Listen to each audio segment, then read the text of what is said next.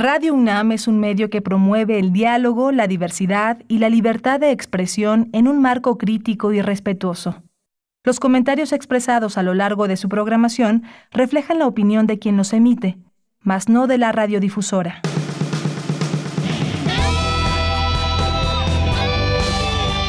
Prisma RU. Relatamos al mundo.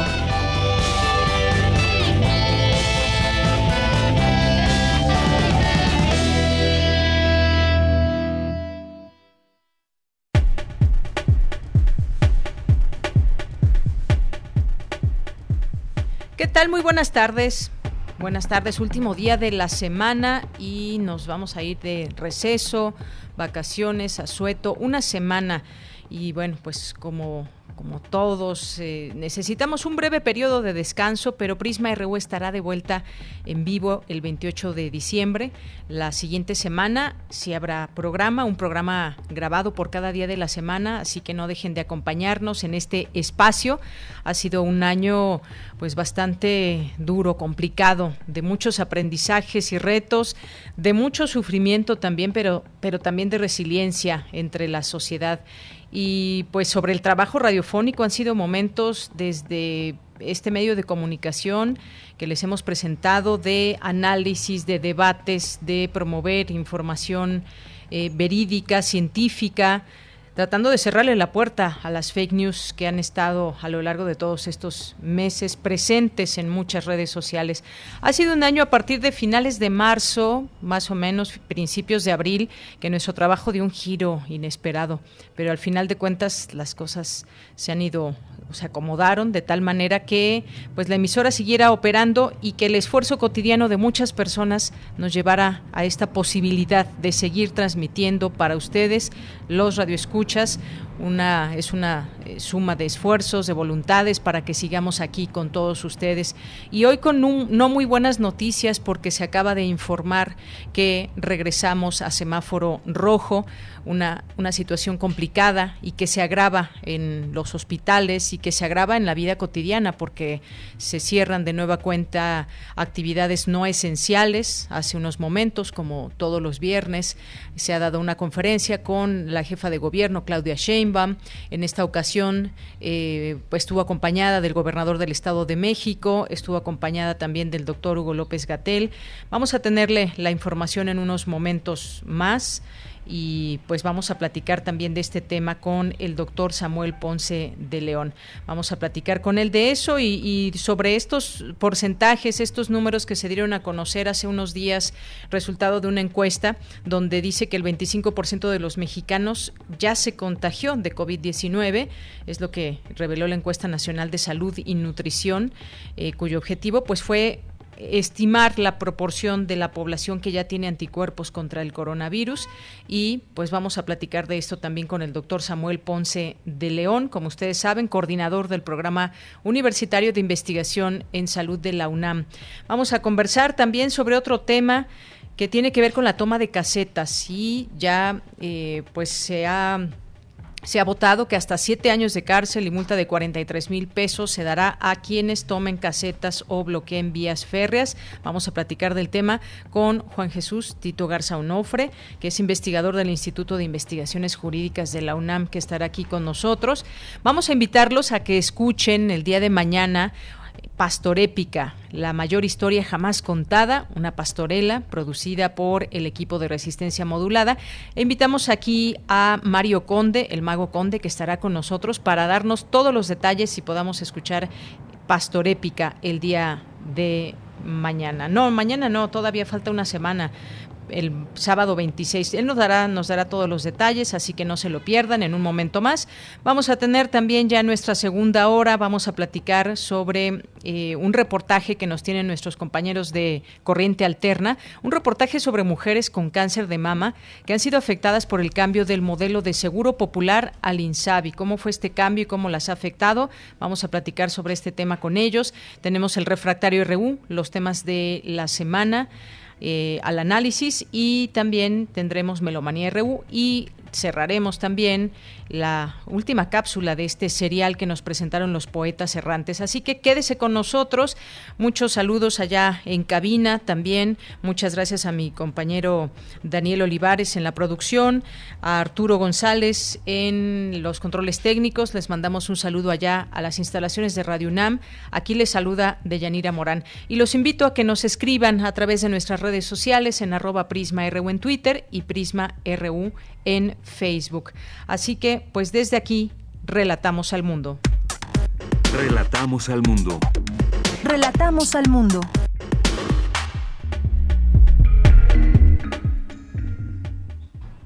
Bien, pues hoy es viernes, viernes 18 de diciembre del año 2020 y en los temas en los temas universitarios que le presentaremos este día con Dulce García y Cristina Godínez, continúa la UNAM su labor de rescate del hábitat de los colibríes. Analizan en la UNAM los diversos factores que han provocado migraciones masivas hacia Estados Unidos académica de la UNAM afirma que los océanos ofrecen oportunidades para generar energías limpias. Al Hospital de Muñecas Rojas han llegado juguetes de todo tipo y de diferentes épocas. Hoy presentamos la segunda parte del trabajo que elaboró mi compañera Cristina Godínez sobre este lugar. En los temas nacionales, el subsecretario de Salud, Hugo López Gatel, informó que todas las actividades no esenciales deberán ser suspendidas en el Valle de México desde mañana y hasta el 10 de enero del próximo año ante el repunte de casos de COVID-19. Aristóteles Sandoval, exgobernador de Jalisco, fue asesinado en un ataque directo esta madrugada en un restaurante de Puerto Vallarta.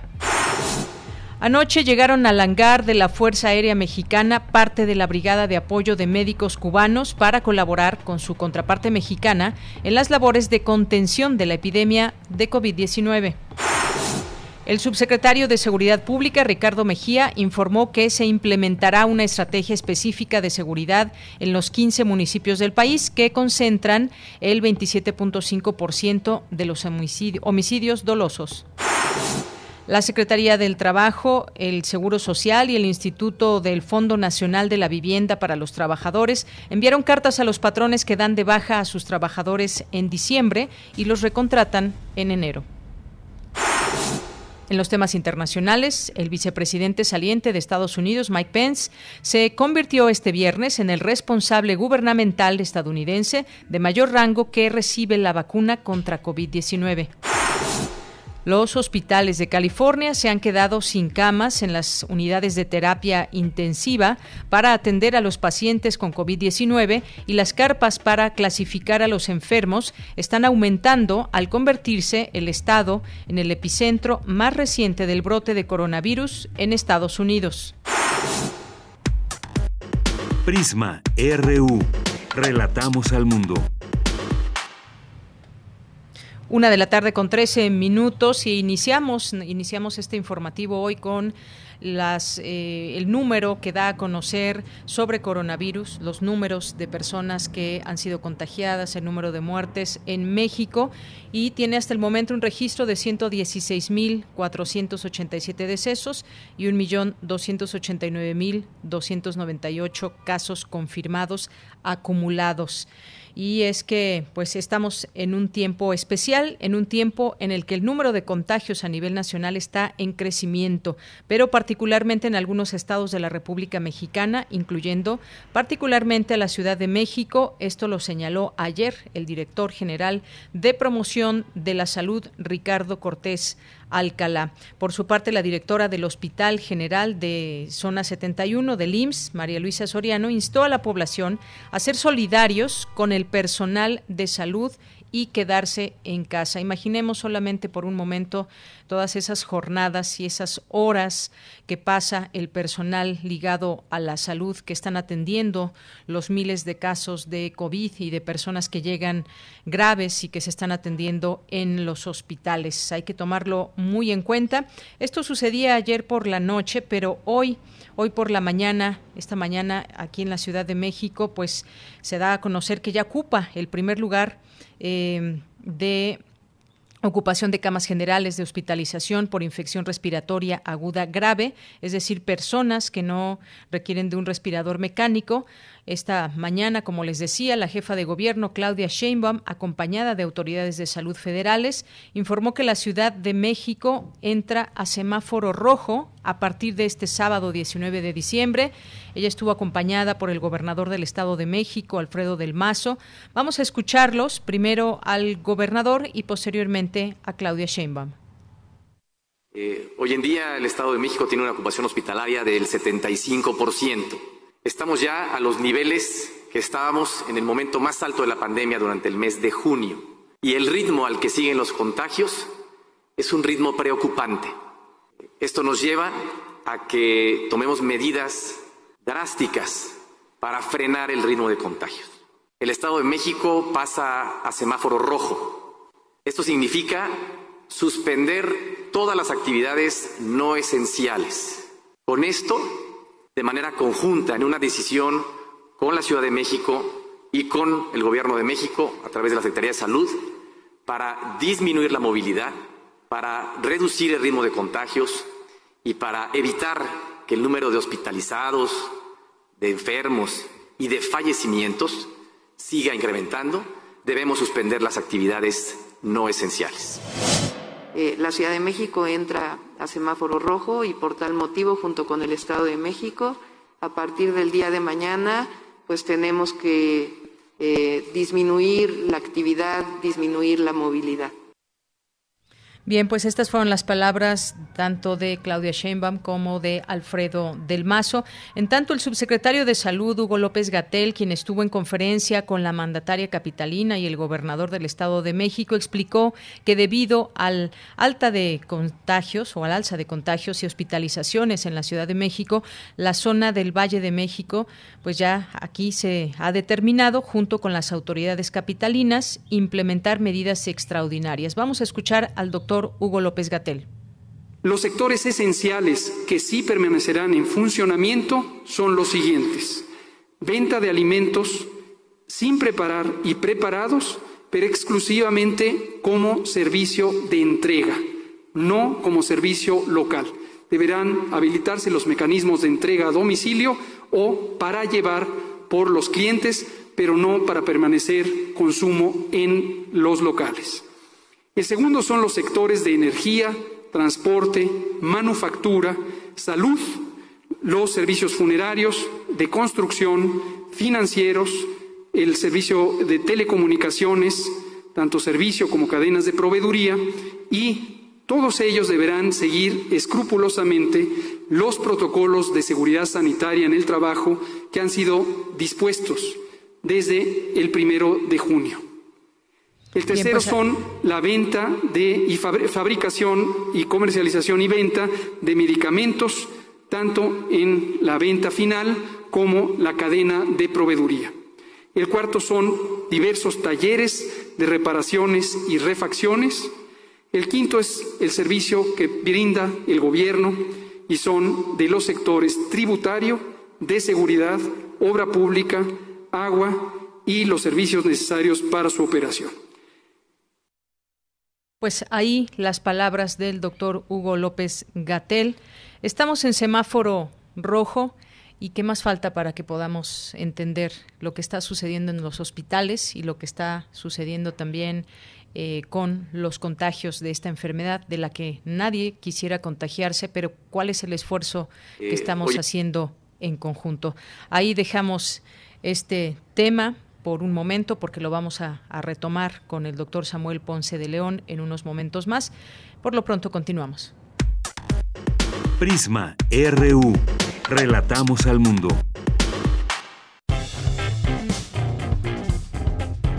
Campus RU.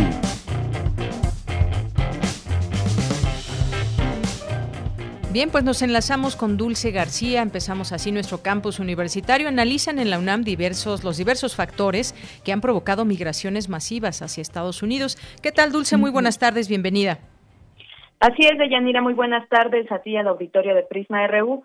Los éxodos de migrantes de Yanira, generalmente provenientes de países centroamericanos y del África subsahariana en Europa, se deben a razones estructurales como la violencia y desigualdad económica. Así lo señaló Ana Mari Garrapa, investigadora del Instituto de Investigaciones Sociales de la UNAM.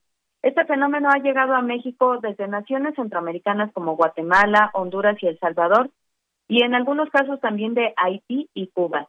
Los factores principales de Yanira, según comentan los investigadores, son de corte estructural, es decir, uno es la violencia que viene de gobiernos y grupos del crimen organizado, otro es la desigualdad económica surgida a partir de la falta de oportunidades laborales y de acceso a servicios dignos eh, públicos.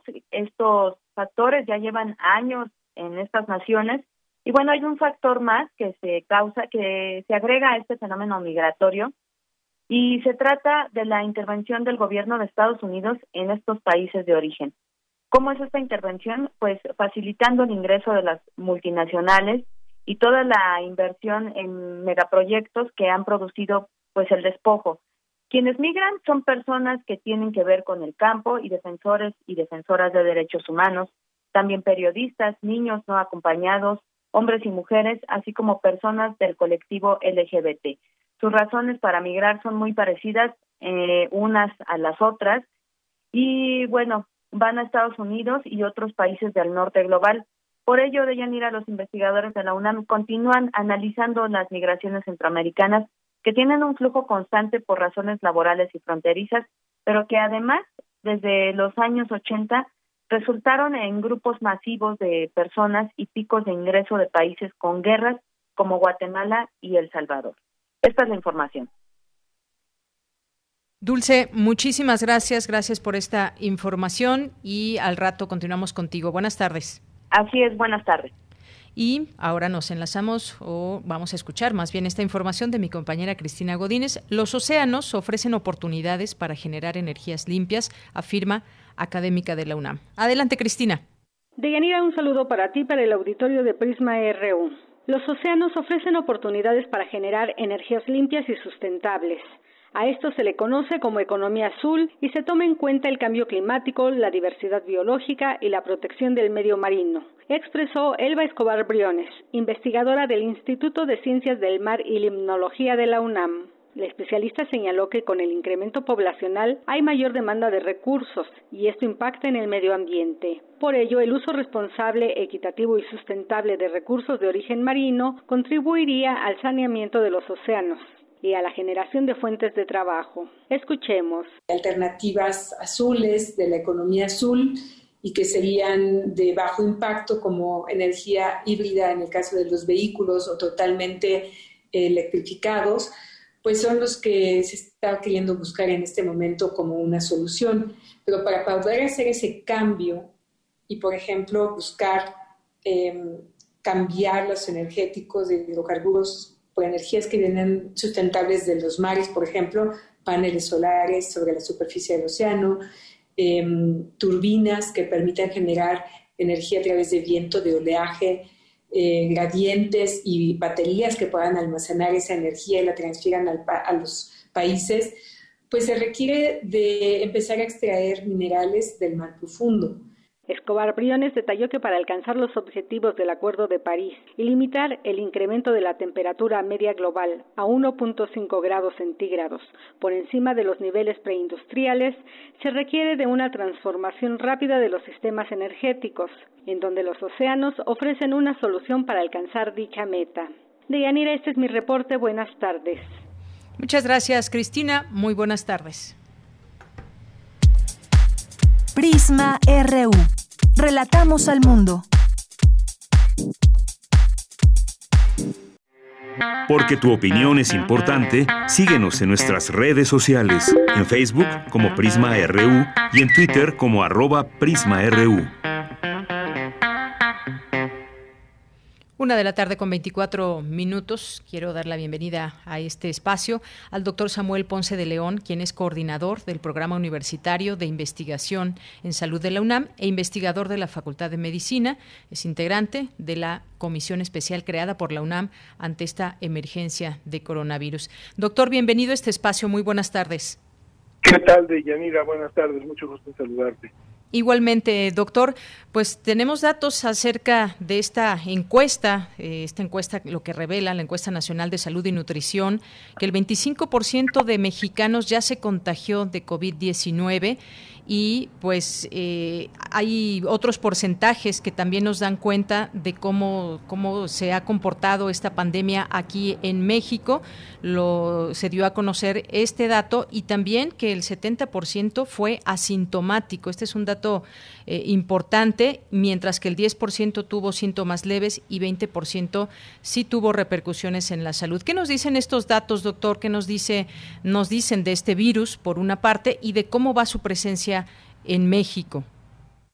Bueno, quizás lo que conviene comentar de entrada es que la oportunidad del ejercicio de hacer esta encuesta es eh, sobresaliente, es muy importante contar con esta información. Eh, Después todavía no tenemos toda la información completa, es un anticipo de lo que será realmente. Eh, eh, necesitamos conocer con detalle la metodología, saber exactamente eh, cómo se configuran las frecuencias de infección en las diferentes poblaciones, pero el tema general es muy importante, efectivamente. 25% tenemos que ver también qué tan eh, exacto es el cálculo, pero el panorama general nos habla de que ha habido una gran transmisión, por lo menos en los sitios en donde se hizo particularmente la encuesta, que es uno de los temas que vale la pena analizar con, detalle, cuáles fueron las, las áreas de muestreo. Entonces, el tema eh, conviene revisarlo con calma. En general, el mensaje es que ha habido una gran transmisión este eh, en el en el escenario eh, nacional. Y de alguna manera nos llama la atención eh, efectivamente el alto porcentaje de asintomáticos que ya lo sabíamos de antemano un poco la, muestra tampoco es muy grande aunque es representativa puede tener algunos sesgos y, y me llama la atención básicamente que hay más, graves que, sintomáticos moderados. Entonces, esto podría indicar algún tipo de, de pues, eh, sesgo en el tipo del muestreo, pero vamos a analizar los datos con más calma. En este momento la información es muy útil, habla de la magnitud de la transmisión, y, quizás eh, conviene destacar el resultado de la encuesta con lo que estamos viendo hoy eh, entrando a rojo nuevamente en el área metropolitana. Claro, pues son porcentajes muy generales los que arrojan esta, esta encuesta y hablábamos de ese 25% de mexicanos que ya se habría contagiado, pero el 75% de los, de los mexicanos, esto quiere decir que no tienen anticuerpos al coronavirus, lo cual representa casi 100 millones de habitantes, por lo que pues insiste la población a no relajar las medidas sanitarias. Acabamos de escuchar ya que pasamos a semáforo rojo, Estado de México, Ciudad de México, eh, pues estamos a unos días también de la Navidad, de, recibir el Año Nuevo y vemos desafortunadamente, no sé cómo decirlo, doctor, mucha gente está eh, trasladándose de un lugar a otro, vemos aeropuertos llenos, centrales de autobuses, está dándose una movilidad importante aunque pues muchos dirán vamos a confinarnos a otro lugar, pero al final se está dando una movilidad importante en el país. Sí, este es uno de los inmensos retos que hay para tratar de mitigar la transmisión. Eh, claramente es imposible que en un país como México las actividades se suspendan pues en un porcentaje muy alto. Tiene que seguir alguna actividad, eh, es fundamental que siga en algunas áreas que ya se detallaron hoy, y hay otras que también se tienen que mantener. Eh, el, punto central, quizás uno de los mensajes importantes, es que estas actividades se tienen que hacer con todas las precauciones que conocemos. La distancia, el cubrebocas, la higiene, eh, fundamentalmente. Si mantenemos esto, podemos evidentemente transportarnos, sea por avión, sea por autobús, con un riesgo que existe, pero que puede ser eh, minimizado utilizando estas precauciones. Lo importante es hacerlo y tratar de evitar las aglomeraciones. Una de las eh, situaciones muy difíciles de controlar ya, porque la, si es un ámbito cerrado, pues eh, el riesgo aumenta mucho, aunque la gente tenga pues un cubrebocas.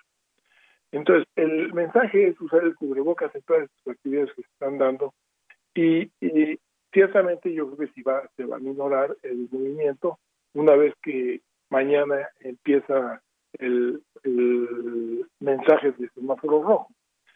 La temporada es sumamente complicada, confluyen muchas cosas, confluye que hay cada vez más infectados, efectivamente, hay cada vez más transmisión.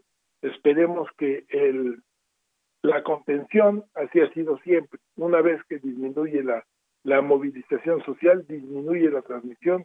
Esto ha sido desde que lo vivimos en la pandemia de influenza en 2009, lo vivimos al principio aquí eh, cuando empezó el confinamiento en, eh, en el país, aquí en México, vimos cómo la transmisión se mitigaba, es lo que estamos buscando ahora, ante un escenario ciertamente muy complicado lo señalabas correctamente, 75% de la población no ha estado expuesta al virus, eh, eh, el otro 25% se compone de una serie de poblaciones que han tenido la infección directamente por SARS-CoV-2 o quizás por otros coronavirus, es factible, eh, pero el punto es que el 75% de casi 130 millones de habitantes es una inmensidad de gente que tiene riesgo de infectarse si no mantiene las precauciones.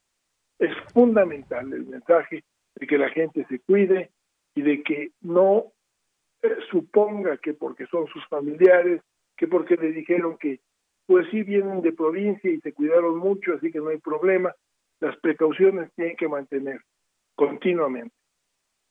Efectivamente, de manera continua, todas estas recomendaciones que ya sabemos de memoria, pero que a veces se llegan a olvidar por parte de algún porcentaje también de la población o que simplemente decide no llevarlas a cabo. Ahora bien, regresando a estos porcentajes también, eh, doctor, ¿qué nos puede decir hasta el momento? ¿Qué se sabe de la reinfección? Muchas personas al inicio de la pandemia se infectaron, eh, se enfermaron de COVID-19, pero eh, pese a que no se tienen estos datos certeros, aunque nos indiquen por cuánto tiempo eh, la persona que se contagió y que se recuperó puede tener inmunidad, ¿qué se sabe hasta el momento de la reinfección o qué recomendarle también a aquellas personas que ya pasaron por un cuadro ya sea leve o grave de COVID-19? Eh, yo creo que lo fundamental es entender que la, la, transmisión se puede contener. Eh, perdón, me perdí con la pregunta. Sí, doctor, no se preocupe. Decía, hablaba de, le preguntaba sobre la reinfección, que no tenemos datos certeros. Eh, eh, es, lo que pasa es que siempre llama la atención lo excepcional. y yo creo que la reinfección, a la luz del conocimiento que hay, es extraordinariamente rara. Sin embargo, se han identificado algunos casos muy bien comprobados. Yo creo que un número mayor de casos que se han informado obedecen a problemas de diagnóstico y a problemas de la exactitud de las pruebas. Así que en general la reinfección es muy rara, no deberíamos de considerar en nuestro escenario. La mayor parte de la gente que se infecta desarrolla anticuerpos y desarrolla defensas que va a ser por un periodo que sí no conocemos todavía con, claridad, entre nueve a 18 meses, quizás no lo sabemos, vamos a irlo determinando conforme avance el tiempo, eh, pero la mayor parte de la gente desarrolla inmunidad, no se vuelve a reinfectar y eh, este es el mensaje con el que tiene que quedar toda la gente. Es eh, también un mensaje importante en todo esto. Y yo recuerdo aquí las primeras conversaciones, doctor, que tuvimos cuando todavía no llegaba el coronavirus a este coronavirus a México, pues ya eh, se había instalado este consejo tan importante de la UNAM, que ha sido nuestra guía eh, para todo esto, y, se hablaba justamente de, de que era una, una enfermedad que pues como ahora ya sabemos más claramente que al tener alguna comorbilidad, alguna otra enfermedad, las personas se les podía complicar, que no es el genérico, pero puede suceder. Hay un número también muy importante de personas asintomáticas y que quizás nunca accedieron a alguna prueba porque ni siquiera se enteraron eh, que tuvieron eh, el virus en su, en su cuerpo. Eso también es de tomarse en cuenta y saber que pues el virus vaya, se comporta de manera diferente en cada persona. Es así como debemos entenderlo también, doctor. El tema de la edad ha sido también muy, muy sonado. Entre mayor edad, más dificultades se tiene de enfrentar la enfermedad o, de salvarse, pero hemos encontrado una serie de cosas eh, muy dispares en cada persona. Sí, realmente eh, es muy complejo un poco cómo evoluciona la enfermedad individualmente se sabe perfectamente lo que señalaba de la proporción de asintomáticos. Aquellos infectados asintomáticos pueden transmitir la infección. Esto puede variar en intensidad y en riesgos, pero en general la mayor parte de la gente que se infecta en los primeros 5 a 7 días puede estar transmitiendo la infección, aunque no desarrollen síntomas. Claro que la capacidad de contagio es un poco menor, porque si no desarrollan síntomas no todos no estornudan, eh, eh, entonces la carga de virus que se expele es mucho menor. Eh, sin embargo, suficiente para así poder ocasionar contagios. esto es muy probable también que la frecuencia de asintomáticos que contagian sea más frecuente efectivamente en la infancia y en la adolescencia. Ningún síntoma y pueden estar contagiando. Entonces, por eso las precauciones tienen que ser extremas y considerando estos posibles eh, riesgos. Eh, y el punto de eh, los de la edad es también completamente relevante. la infección, todo el mundo tiene el mismo riesgo de infectarse, desde los muy pequeños hasta los adultos mayores. Pero cada persona va a desarrollar una enfermedad que puede ser más sintomática conforme va avanzando en edad y va siendo más grave conforme van confluyendo diferentes factores que conocemos de riesgo. Uno, sobresaliente es la edad. Mayores de 50 60 años empiezan a, a enfrentar riesgos de tener más complicaciones y confluyen simultáneamente eh, dos situaciones que en nuestro país tienen una prevalencia muy alta. Una es la diabetes y otra es la obesidad. Esto también suma puntos para tener una evolución más grave y adicionalmente también las enfermedades cardiovasculares. Hipertensión es uno de los temas que se ha encontrado como factor de riesgo relevante eh, y también es muy común en nuestro país. Y vale la pena destacar también que eh, eh, desconocido por muchos de aquellos que tienen eh, el problema. Entonces, en la epidemiología nacional tenemos que confluyen problemas muy graves que redundan en la gravedad de la situación general de elevada tasa de mortalidad, aunado ciertamente a una capacidad muy limitada en cuanto a los recursos hospitalarios que se están ampliando a marchas forzadas vale la pena destacar, está eh, ya en marcha la ampliación de la reconversión hospitalaria, porque el escenario que estamos viendo para estos días que vienen, estas cuatro semanas que siguen, eh, es de tener un invierno en rojo. Efectivamente, doctor, pues ya para ir cerrando, me gustaría que nos diga qué escenario se prevé para el próximo año con la llegada de la vacuna a México, con ya el inicio de la aplicación poco a poco, de manera gradual. Eh, ¿qué, podemos esperar para el siguiente año, doctor? Bueno, eh, pues grandes noticias, la, vacuna, ah, ciertamente un ejercicio científico y tecnológico excepcional los tiempos, todo, confluyeron muchas cosas. Vale la pena decir que eh, esto sigue siendo una promesa hasta que nos la aplican en el brazo. Hasta ese momento realmente la vacuna es eh, una realidad.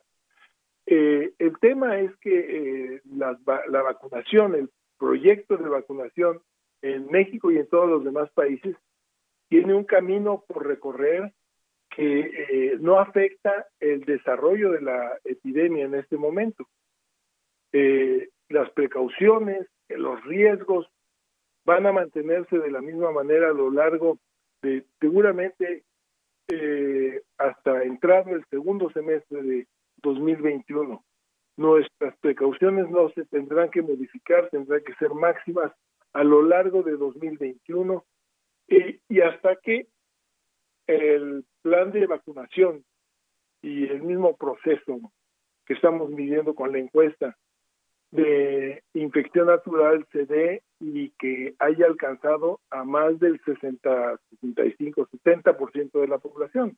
Estamos hablando pues de casi 100 millones de habitantes, efectivamente, más de 80 ciertamente. Entonces, eh, nos va a llevar un buen tiempo llegar a ese estado en donde la inmunidad, conocemos de rebaño, sea lo suficiente para que el virus ya no se transmita.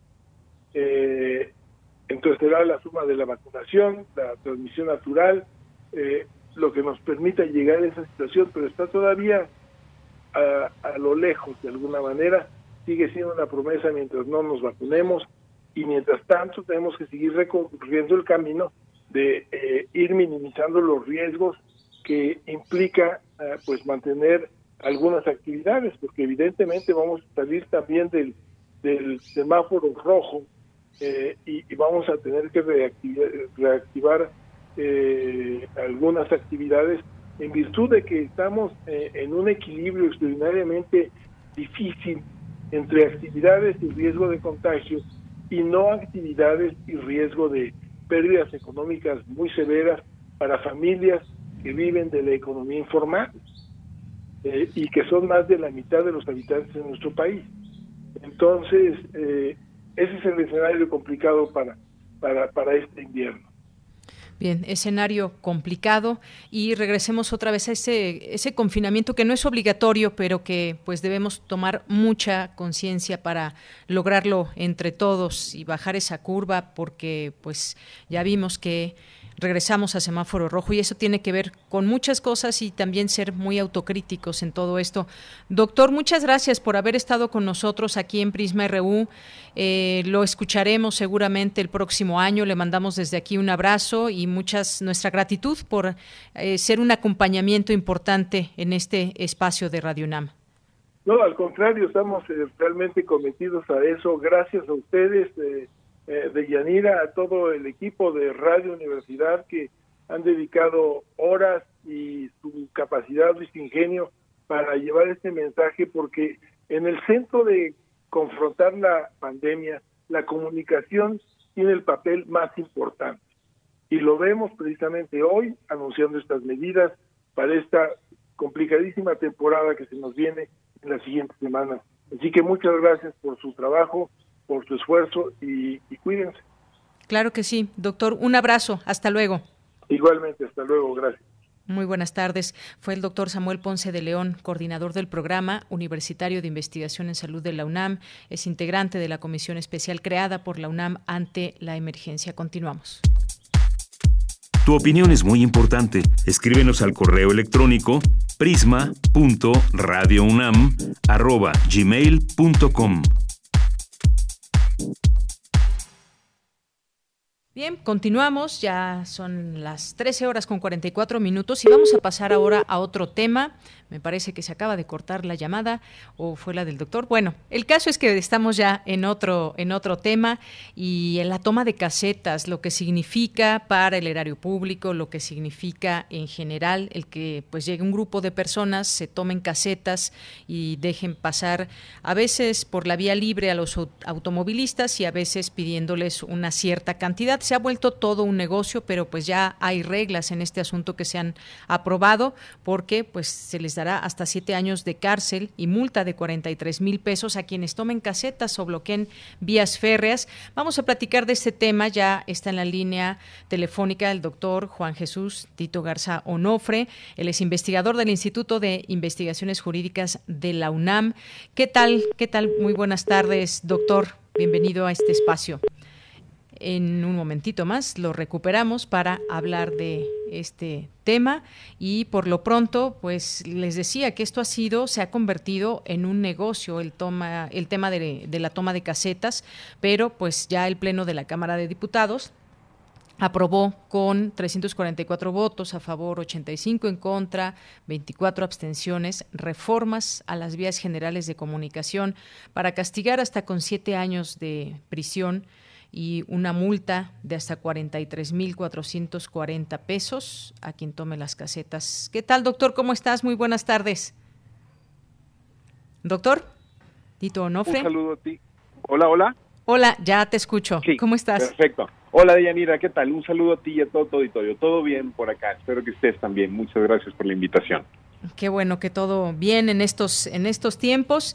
Y bueno pues ya introducía un poco este tema pues qué te parece esto que aprobó la Cámara de Diputados por una parte porque pues lo que se había visto detrás ya de todo esto pues era más bien una organización que tomaba eh, distintas casetas y hay muchos casos de, distintas casetas en el norte en el sur el centro pues eh, ante qué estamos con esta situación Mira, Deyanira, en definitiva yo creo que eh, en este caso es una reforma que eh, trata de solucionar, eh, digamos que un, un, problema, un inconveniente que desde hace tiempo ha venido siendo ya tema de la agenda nacional. hay cifras donde dicen que alrededor de este año solo se perdieron 7 mil millones de pesos en dos años, perdón, no solamente eh, fue este año 2020 y el pasado, eh, combinando el sector público y privado con la toma de casetas. Entonces los diputados de lo, lo que lo que hicieron fue modificar un artículo. Hay que recordar que, que esta reforma tiene que pasar eh, después por la Cámara de Senadores de la Ley de Vías Generales de Comunicación, ¿no? Digamos que antes de esta reforma la al momento de que se bloquean, perjudiquen o destruyan eh, casetas o, medios de transporte que interrumpan la comunicación, existían de castigo de tres meses eh, eh, y siete años de prisión y también una multa. Digamos que estas son penas que generalmente se pueden conmutar con la multa. Ahora lo que hicieron nuestros diputados y, y diputadas o esta legislación es que aumentaron las penas.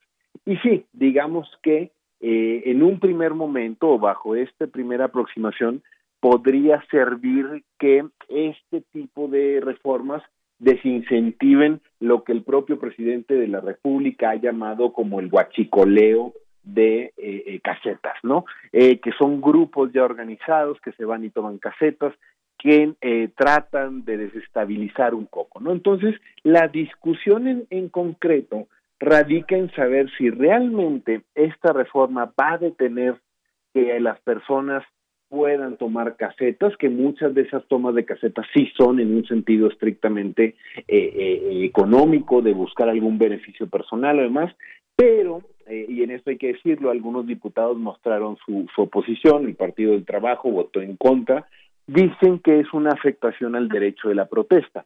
Lo cierto es que si podemos ver con una óptica muchísimo más amplia o muchísimo más integral, nos vamos a dar cuenta que si la solución, de nueva cuenta, es meter más personas a las cárceles, que si la solución va a ser la mano dura, difícilmente vamos a poder resolver el problema de manera integral.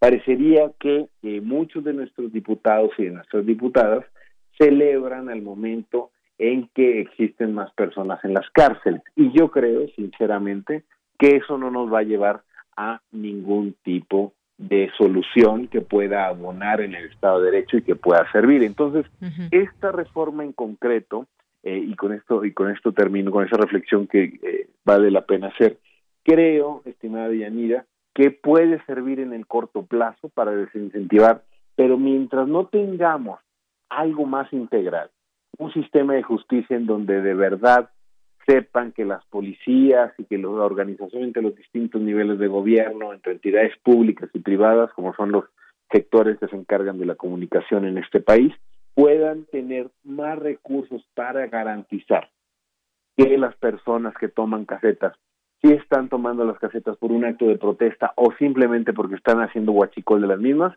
difícilmente vamos a ver beneficios a toda la colectividad. Entonces, ya, ya dependerá de los senadores, ahora está en la Cámara de Senadores, ellos van a emitir eh, algún juicio si se aprueba o no se aprueba, y eventualmente veremos si eh, se reducen con este tipo de reformas legales las afectaciones a todos los usuarios de las carreteras.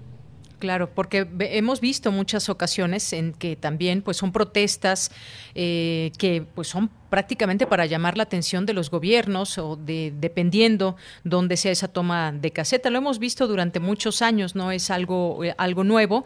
Eh, ahora quizás lo que mete mucho ruido es que se puede estar haciendo justamente esto que mencionabas, algo así como un tipo guachicol en las, en las casetas, de estar cobrando una cierta cantidad.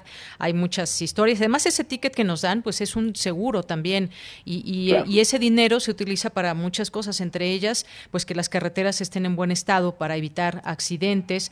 Y otra de las afectaciones también es, por ejemplo, las mercancías, a veces que son de primera necesidad, que no lleguen a su debido tiempo. A veces se ha llegado a paralizar la actividad económica o incrementa incluso eh, algunos el precio de algunos productos, es decir, pone en riesgo integridad, seguridad también de los usuarios de las propias eh, carreteras. Este es un tema que debe verse con todos sus en todos sus aspectos y que se pueda debatir en ese en ese sentido, porque pues muchas veces es el camino último también para personas que están protestando porque nadie les hace caso y esa es una forma también de llamar la atención y que en ocasiones pues han logrado el que las autoridades volteen a verlos. Totalmente de acuerdo con tu diagnóstico, Lo que pasa, o por lo menos en una primera impresión, parecería que con el simple hecho de aumentar eh, las penas, con el simple hecho de decir que ahora eh, si tomas una caseta vas directamente a, la cárcel o si no va a haber posibilidad de conmutar la pena con, eh, con una multa económica, esto nos habla pues de que al final del día quienes van a realizar este trabajo son las policías. Y todos, me imagino que todos nosotros y todos los radioescuchas nos hemos visto en, en, en, algún en algún momento enfrentar algún bloqueo o alguna toma de casetas. Y lo cierto es que para hacer frente a las tomas que muchas veces suelen ser multitudinarias es necesario que la policía tenga los recursos necesarios para poder evitar esto hay que recordar que al final de cuentas la seguridad pública va de la mano con la acción penal. Si se quiere ejercer la acción penal y elevar las multas y elevar las penas, está bien, los diputados están en su derecho, tendrá que pasar por la Cámara de Senadores y demás, pero lo cierto es que también habrá que invertir y por eso es importante cómo eh, este tipo de reformas van a pegar en el presupuesto, habrá que invertir en la seguridad de las casetas. hay que recordar que muchas de ellas son privadas, muchas de ellas son públicas, unas cuestan más, unas cuestan menos, y lo cierto es que no hay ni siquiera elementos suficientes para que puedan cuidar cada una de las casetas en este país. Entonces, eh, eh, en ese sentido, creo que sí vale hacer énfasis en que muchas veces el derecho a la protesta o digamos que la toma de ciertas instalaciones, no solamente casetas, puede ser eh, de muchas otras eh, eh, cuestiones públicas, lo vemos con el movimiento feminista, con los monumentos o con las procuradurías o con, los, con las comisiones de derechos humanos. Pero la, la, la, digamos que buscar esta alternativa para llamar la atención y para hacer exigentes los, los deseos y las, las, las exigencias de ciertos colectivos, parecería que es el último recurso disponible dentro del marco de la legalidad con todas las herramientas y las instituciones que existen. Entonces, si eh, entendemos como que este tipo de reformas van a desincentivar la protesta y que muchas personas ya no tengan opción más que tomar estas, estas casetas o salir a la calle a protestar, creo que tendrá que evaluarse en cada caso concreto, ¿no?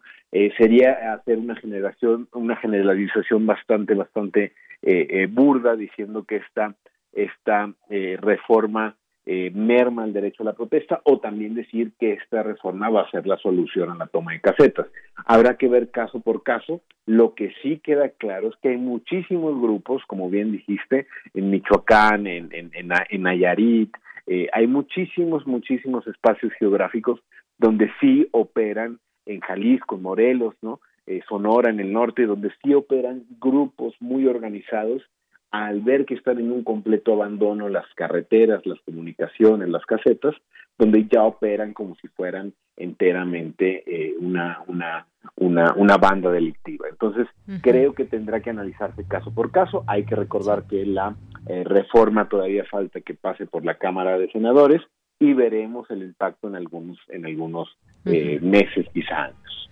Así es. Bueno, pues es importante siempre escuchar también, digamos, la parte de lo legal y cómo está estructurada esta, eh, esta iniciativa para eh, aprobarse en su caso y en todo caso también que se pueda discutir ampliamente. Así que, pues Juan Jesús, eh, doctor, muchísimas gracias por estar con nosotros y abrirnos este panorama de entender también qué está en juego con el tema de, las, de la toma de casetas. Muchas gracias. No, de nada, Yanira, de verdad que muchas gracias por la invitación, por la discusión y aquí estamos al pendiente de cualquier cosa que, necesiten. Eh, feliz feliz eh, fin, de, fin de año, felices fiestas y un saludo a ti y a todo tu auditorio. Muchísimas gracias también, los mejores deseos para ti, un abrazo. Hasta luego. Hasta luego, muy buenas tardes, Juan Jesús Tito Garza Onofre, investigador del Instituto de Investigaciones Jurídicas de la UNAM. Porque tu opinión es importante, síguenos en nuestras redes sociales, en Facebook como Prisma RU y en Twitter como arroba PrismaRU. Bien, pues ya estamos aquí en este espacio porque los queremos invitar una pastorela y qué mejor que lo haga quien ha hecho esta historia original y el guion que es Mario Conde y que ustedes ya lo conocen de resistencia modulada y también de pues distintos espacios que los hemos escuchado aquí en Radio UNAM. Mario, ¿cómo estás? Bienvenido, muy buenas tardes. Muy buenas tardes, muchas gracias Villanira, gracias por el espacio, compañera. El mago conde, también conocido así, Mario. Oye Mario, pues platícanos en esta en esta ocasión de Pastorépica. Cuéntanos cuándo podemos escucharla en estas frecuencias de Radio UNAM. Cuéntanos un poco de la historia. Invítanos a que a que anotemos la fecha y que lo tengamos presente en nuestra agenda. Pues en las eh, en la iniciativa de Radio UNAM de realizar actividades radiofónicas que ayuden a sobrepasar este, este encierro, el cual vamos a retomar como hace algunos meses a partir de mañana, se, se les ocurrió hacer junto a Resistencia Modulada alguna de las historias que habíamos planteado en unos en unas cápsulas que llamábamos Navitrailer, que eran historias navideñas que pasamos hace hace tres y hace dos años respectivamente, y una de las más populares era Pastorépica, que es una pastorela contada como si fuera una película de acción, una película épica, pero contada en, en, los tiempos en los que ocurre, pues se supone que ocurre una pastorela, ¿no? En los tiempos bíblicos, eh, contada eh, partiendo de la premisa de que en, algunos casos en la religión misma llama a la historia del nacimiento de Jesús la mayor historia jamás contada. Entonces así es como decidimos poner el subtítulo de, de esta pastorela, el cual eh, hace referencias a la cantidad más eh, común que se les pueda ocurrir de películas de acción y de películas de ciencia ficción y, de películas de fantasía épica. Muy bien. Bueno, pues esto cuándo se va a transmitir, a qué hora y cuéntame también quiénes participan en esta pastorela. Se va a transmitir por Radio UNAM, por las dos frecuencias 96.1 de FM y 860 de AM el sábado 26 de diciembre, o sea, de mañana en ocho días a las ocho de la noche eh, tenemos un gran elenco de personas en voces, hay personas de, de la casa, como eh, Perro Muchacho, Héctor Castañeda y algunos agregados como Paco de Pablo, Oscar Sánchez, que trabajan tanto en producción como en conducción de programas, pero también tenemos voces, grandes actores de doblaje invitados que han aceptado agregarse a este proyecto. Está Diana Nolan, Héctor Mena y Galo Balcázar. Eh, muchos de ellos dobletean personajes pero aún así el, elenco eh, está muy bien dividido para que no sientan que escuchan la misma voz durante toda la pastorela. Muy bien. ¿Cuánto dura la pastorela, Mario? Eh, está planeada, bueno, en, eh, hasta donde habíamos visto el último corte, sobrepasa un poco la media hora, pero no va a durar, no dura una hora. No llega dura menos de eso, para que vayan apartando su horario. Claro que sí. Bueno, y ahora que pues hay que estar en casa, hay que recordarlo, pues que ya lo anoté aquí en la agenda, el próximo sábado 26 de diciembre a las 8 de la noche, no se pierdan, Pastor Épica, es el guion, la idea original de, de Mario Conde, a quien estamos escuchando aquí en Prisma RU, con pues quien, todas estas voces que, que se hacen acompañar, que ya nos decía quiénes son. Pues Mario, muchas gracias. ¿Algo más que quieras agregar? Nada más este, agradecer el espacio de Yanira y agradecer a la gente que ya está apartando su tiempo para que nos escuchen el próximo sábado 26 a las 8 de la noche aquí en Radio UNAM. Y un saludo a toda la audiencia. Gracias, Yanira. Pues gracias a ti, Mario. Te mando un gran abrazo. Igualmente. Muy buenas tardes. Hasta luego. Bye.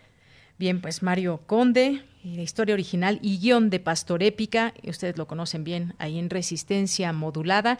Vamos a hacer un corte, son las 2 de la tarde en punto, regresamos a la segunda hora de Prisma RU. Prisma RU, relatamos al mundo.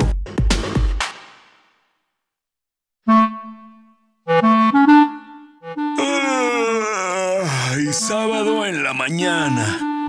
Traes la pijama puesta, nada que hacer. ¿Sabes qué hora es? Sí. Es hora de Hocus Pocus, un mundo lleno de magia, curiosidades y mucha diversión. Acompáñanos todos los sábados de 10 a 11 de la mañana. Hocus Pocus, la revista de los peques y no tan peques, y en la que la voz principal es la tuya. Forma parte de este espacio de imaginación. Radio UNAM, experiencia sonora. Hola, ¿me escuchan? No te veo, ¿tienes prendida la cámara? ¿Tienes prendido tu micrófono? Ay, no te escucho. No pudiste juntarte con tu familia, pero igual se mantuvieron unidos. La contingencia sanitaria nos ha limitado, pero el INE quiere asegurarse que tu opinión cuente. Por eso si tu INE venció en 2019 o 2020, igual te servirá para votar y como medio de identificación hasta el 6 de junio de 2021. En 2021, el voto sale y vale. Contamos todas, contamos todos. INE. Son tiempos de contingencia. Hay que quedarse en casa para proteger tu salud y la de todos. Sigue estos sencillos consejos para mantenerte sano. Aliméntate de manera saludable. Limita el consumo de alcohol y de bebidas azucaradas. No fumes. Haz ejercicio. Convive con tu familia. Comparte las labores de la casa. Escucha música, lee y juega con tus hijos. Para más información visita coronavirus.gov.mx. Y quédate en casa. Gobierno de México. Cada lugar habitado por seres humanos tiene historia y cultura. La música emerge de la tierra como un tipo de planta según el clima. Se alimenta de costumbres, ritos, instrumentos, sensaciones y pensamientos. ¿Quieres escuchar los sonidos de la tierra? Iniciemos el camino sin brújula. Todos los domingos a las 18 horas por Radio UNAM. Conoce al mundo por su música. Radio UNAM. Experiencia sonora.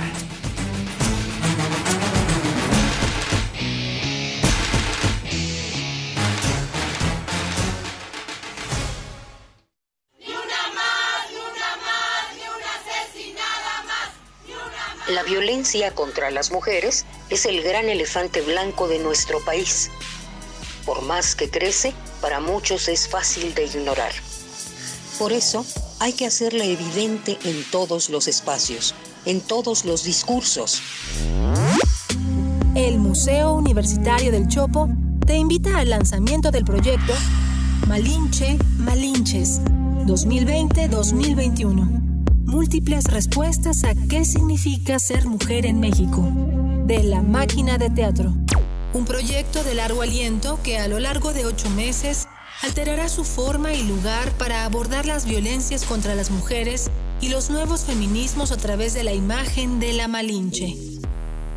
Visita la página de Facebook del Museo Universitario del Chopo.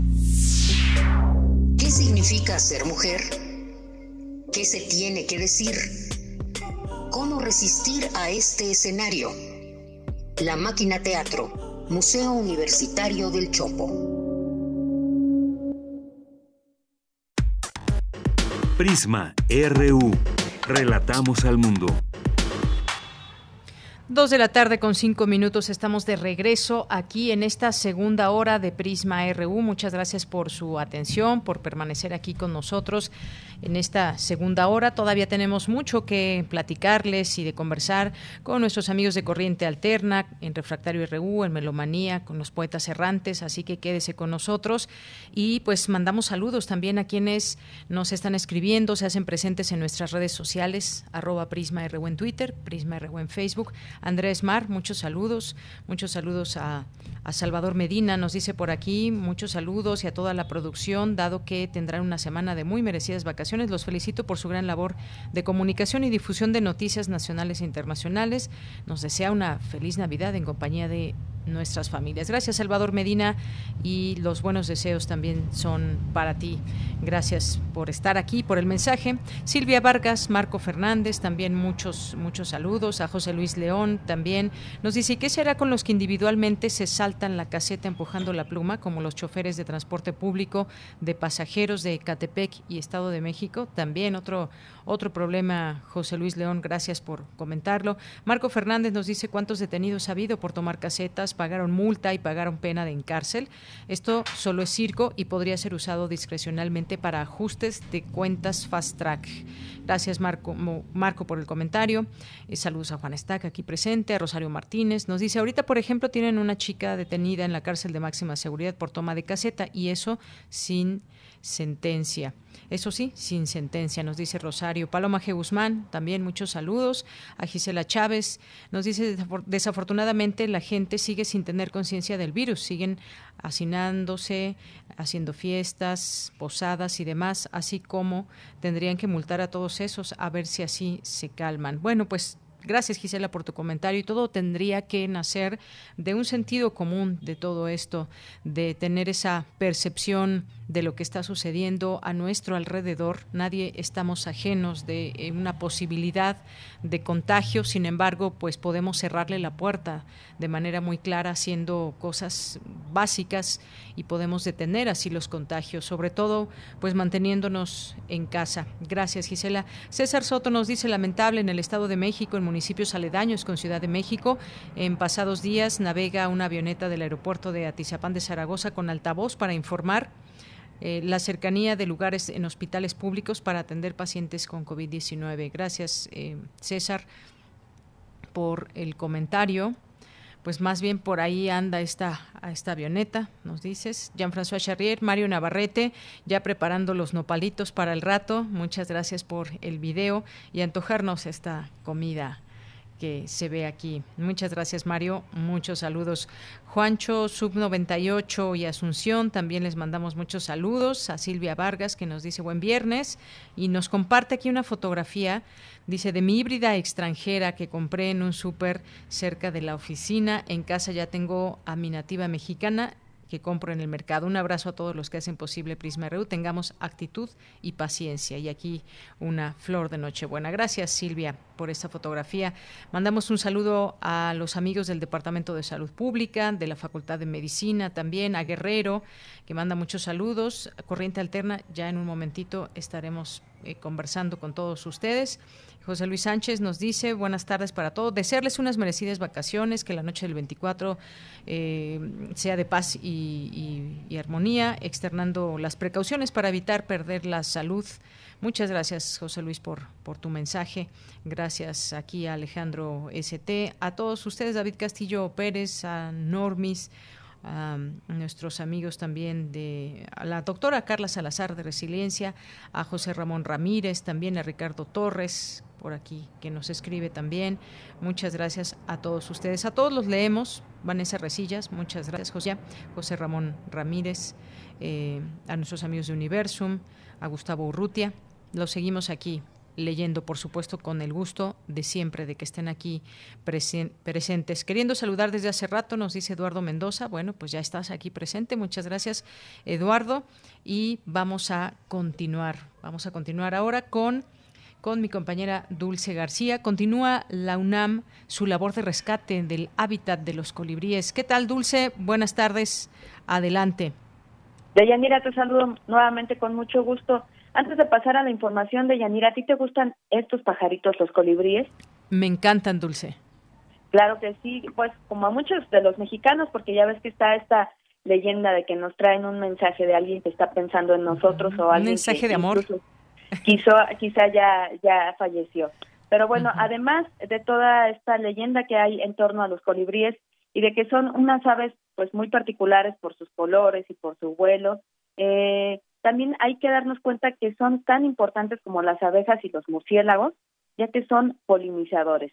Los colibríes realizan esta función ecológica importante para la conservación de los ecosistemas y forman parte, como te comento, de una especie polinizadora muy importante. Aunque no se encuentran en peligro de extinción, su hábitat se está perdiendo. Esta situación se presenta de manera particular en las grandes ciudades, como nuestra ciudad, la Ciudad de México, por la urbanización masiva que provoca desequilibrios naturales.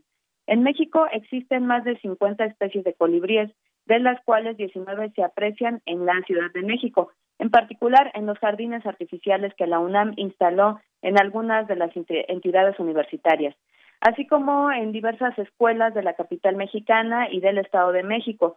Con el apoyo de especialistas en la conservación de aves, María del Coro Arismendi, promotora del proyecto Jardines de Colibríes, vamos a escuchar a ella que nos comenta de qué se trata este proyecto, por qué hacerlo, por qué es importante mantener un hábitat para estos pajaritos. Es cierto, los colibríes van a todos lados, comen en donde sea, en tu jardín, en tu bebedero, pero los colibríes necesitan árboles y necesitan hábitat para reproducirse. Necesitan lugares donde hacer los nidos. Entonces hay que conservar también el hábitat natural. Y esa es la, la educación ambiental que estamos intentando hacer con la gente que nos pide los bebederos, que nos pide los jardines.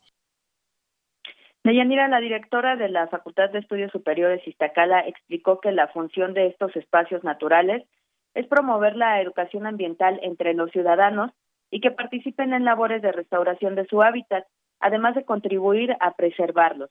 Hasta antes de la pandemia se crearon 90 espacios naturales en la Ciudad de México para los colibríes.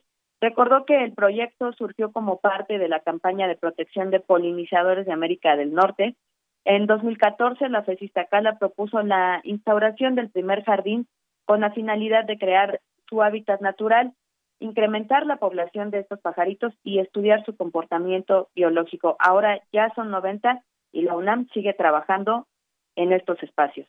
Es la información de Yanira. Muchas gracias, Dulce. Muy buenas tardes. Gracias a ti. Buenas tardes. Hasta luego.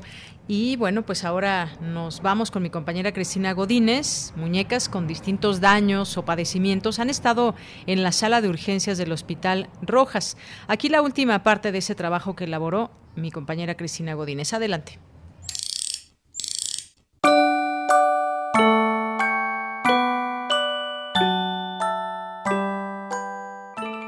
El señor Enrique Cervantes Rojas, dueño del Hospital de Muñecas, nos platica que entre las que han pasado por sus manos están las de cerámica, de cartón piedra, de sololoy, de tela y las más comunes son las de plástico.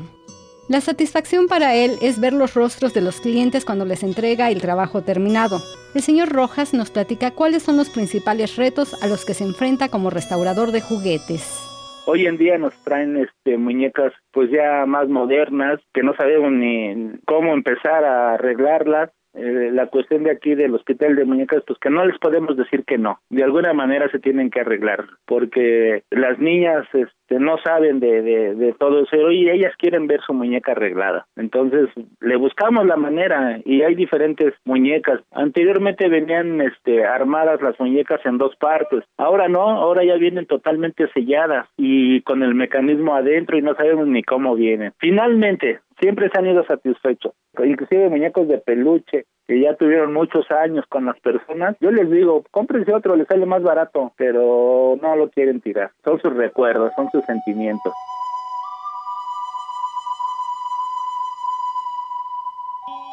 El señor Rojas nos comparte la anécdota de una señora de más de 80 años a la que le reparó un muñeco que fue su muñeco de toda la vida. Y su muñeco ya estaba muy, muy maltratado. Eh, llegó un momento en que lo mandó a arreglar, lo mandaron a pintar y todo, pero la pintura que le pusieron pues no era la adecuada. Los ojitos ya los tenía al revés y se veía feo el muñequito, feo, feo. Y sus hijas le decían a la señora, mamá, por favor, ya tire ese muñeco. Y la señora era de pocas pulgas y les decían, y se les ocurra, hijas de tal por cual, déjenme a mi muñeco, déjenme a mi niño ahí. Mejor consíganme quien me lo pueda arreglar. Finalmente ya se los arreglé, le puse ojos nuevos, se lo vestí, lo pinté bien, o sea, un cambio total. Inclusive las mismas señoras cuando lo vieron dicen, no puede ser, le va a dar un infarto a mi mamá cuando vea su muñeco. Entonces yo les dije, pues saben qué, pues váyanle preparando el camino, díganle que le tienen una bonita sorpresa, porque se le iban a regalar un 24 de diciembre. Finalmente cuando se lo entregaron, no, pues la señora no lo podía creer. Y le pidió una hoja y un lápiz a una de sus hijas. Y la señora me empezó a escribir una carta, una carta donde me decía que muchas gracias, que qué bonito trabajo, que bueno, infinidad de cosas muy bonitas. Y yo esa carta pues me la vino a dejar su hija. Ah, cuando yo la leí, olvídese, casi casi lloro, ¿eh? Porque es muy emocionante y es muy grato que la gente quede muy agradecida con uno, con su trabajo.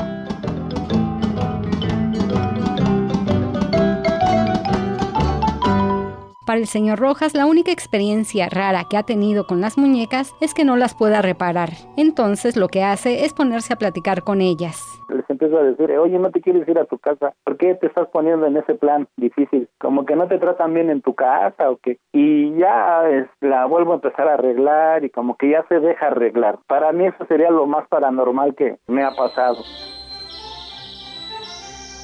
Si usted está interesado en conocer este hospital de muñecas, su ubicación es en el local 274 del Mercado Lázaro Cárdenas en la Colonia del Valle. Para Radio UNAM, Cristina Godínez.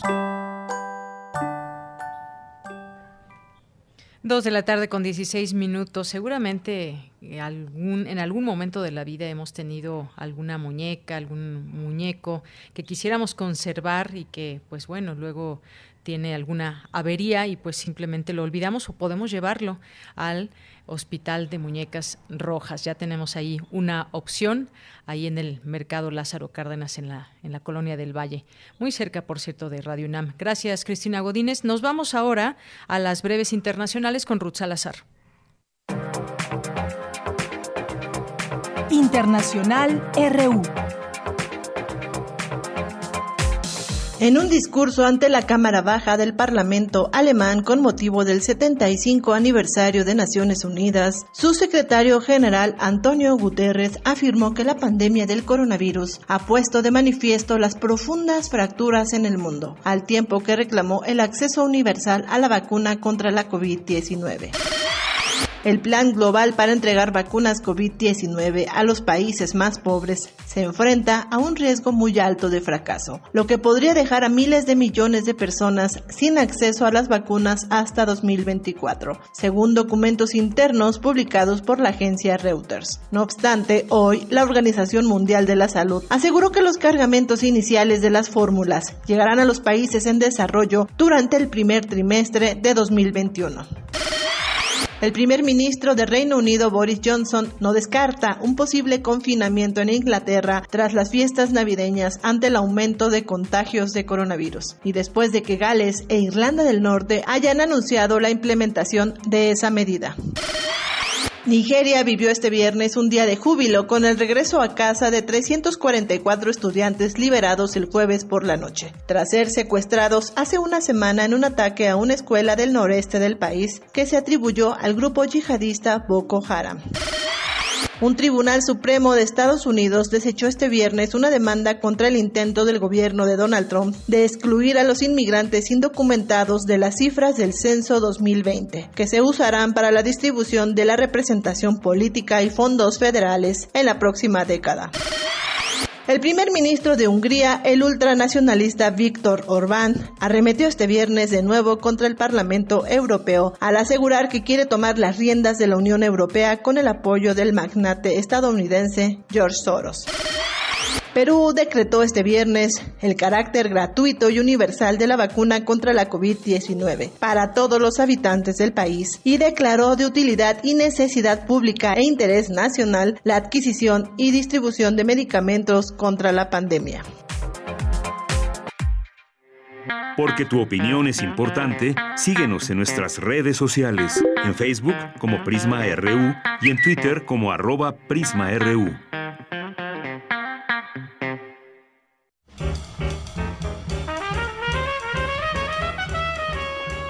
Corriente Alterna. Periodismo veraz y responsable. Un espacio de la Coordinación de Difusión Cultural UNAM.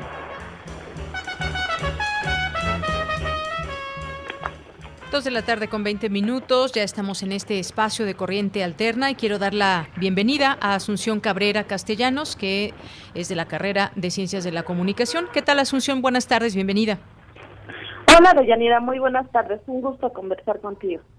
Pues el gusto también es mío, Asunción, pues tú has hecho un trabajo que está por publicarse y que tiene que ver con la lucha de las mujeres eh, con cáncer y que no tienen seguridad social y cómo ha afectado el cambio del seguro popular al INSABI. Cuéntanos un poco de este de ese trabajo.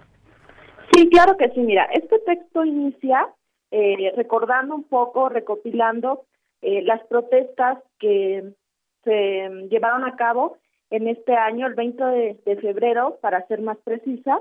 Eh, por ejemplo, tengo el testimonio de Guadalupe Reyes Vázquez, ella es una de las pacientes de la Fundación de Cáncer de Mama, FUCAM, eh, que bloqueó junto con otras mujeres la calzada de Tlalpan para, en protesta por la eliminación del Seguro Popular. Te cuento un poco textualmente.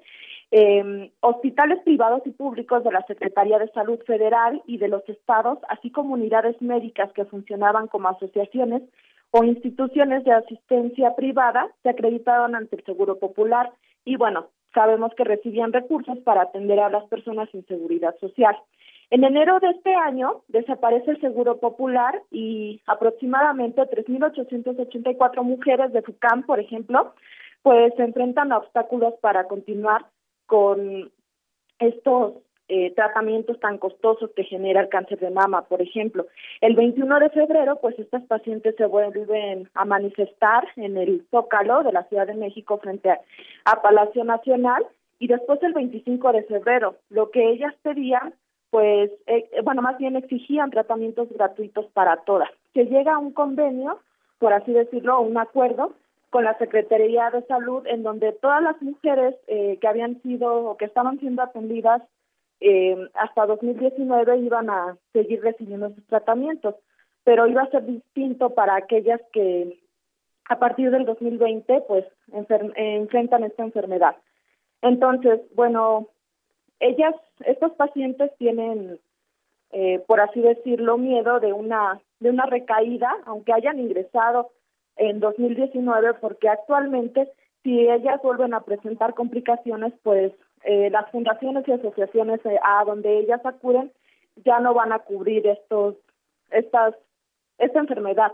Y bueno, eh, ellas cuentan que hay pacientes diagnosticadas en 2020 y pues a ellas ya les cobran y los estudios de medicina pues son de medicina nuclear son muy son muy caros. Eh, por ejemplo, también este texto eh, cubre un poco esta cuestión de que en, estados del país con altos niveles de pobreza, los rezagos en detección y atención de cáncer de mama se agudizaron en este año. Por ejemplo, eh, en Guerrero se han detectado 70% menos casos respecto a 2019 y en Oaxaca la reducción es de 42.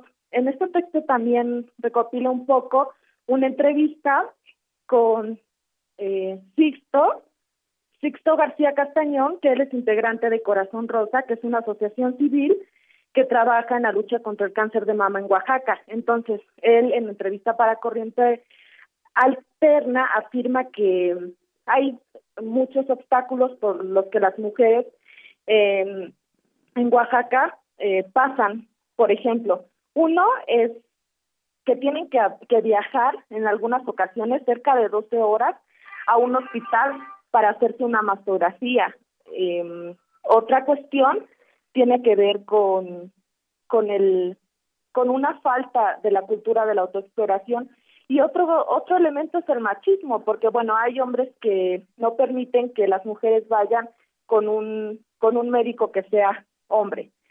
Por ejemplo, este texto, entre otras cosas, también abarca eh, una encuesta a, ciento, a 120 pacientes con cáncer de mama en Jalisco, Nuevo León, Yucatán, Quintana Roo y Ciudad de México, realizada de junio a julio de 2020 por las asociaciones Salvati AC y médicos e investigadores en la lucha contra el cáncer de mama, que reveló que 87% de estas pacientes interrumpió su tratamiento en las instituciones públicas de la Secretaría de Salud y de los estados durante este año.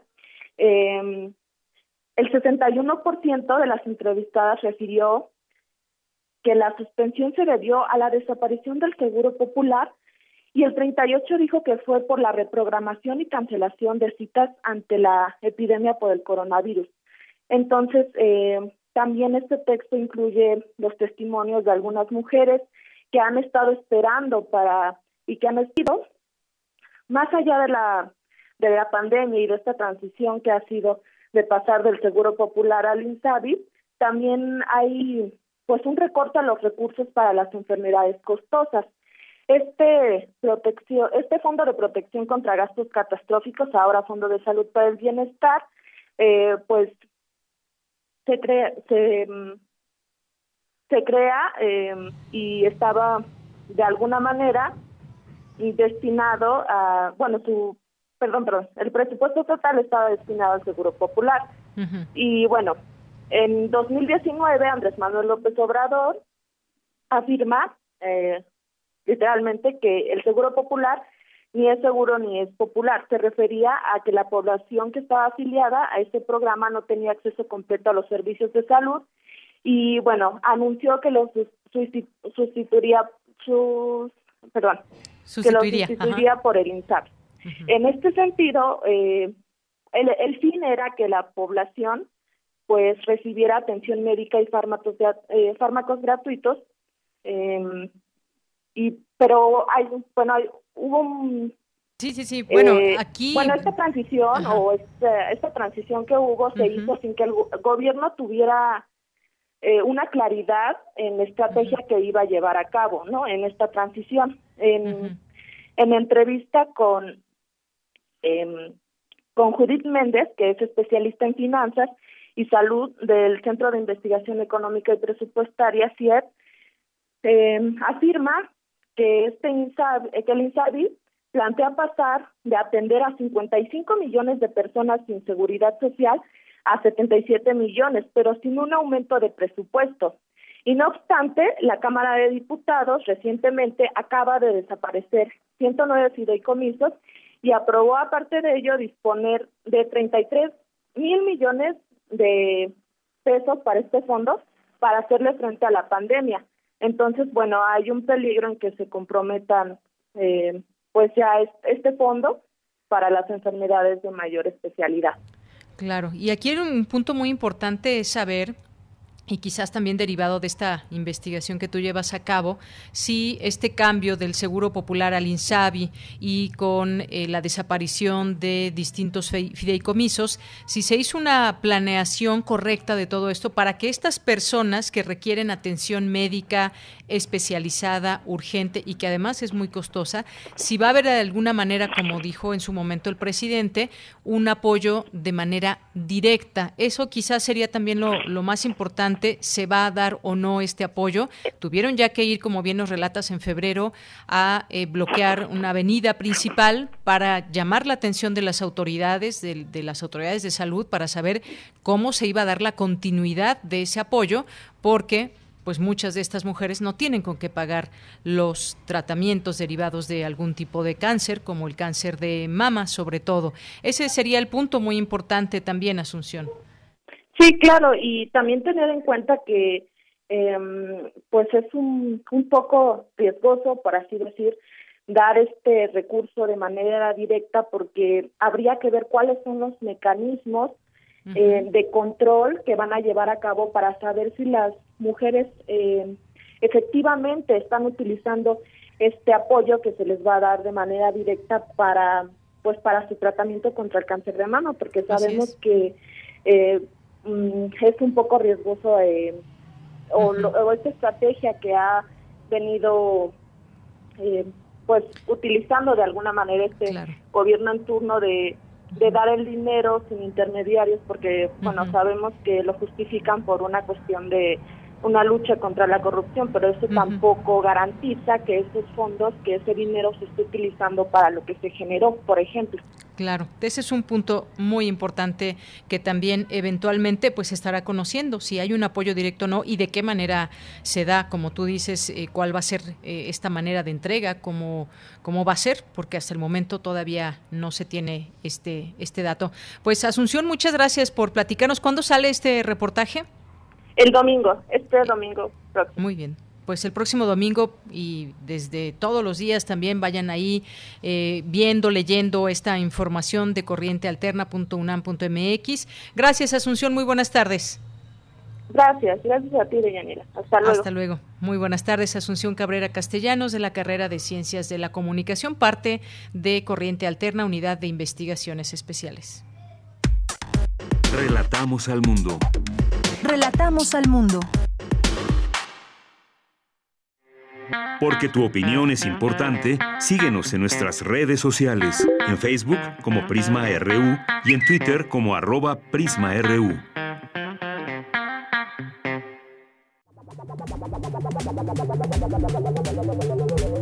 El refractario, RU.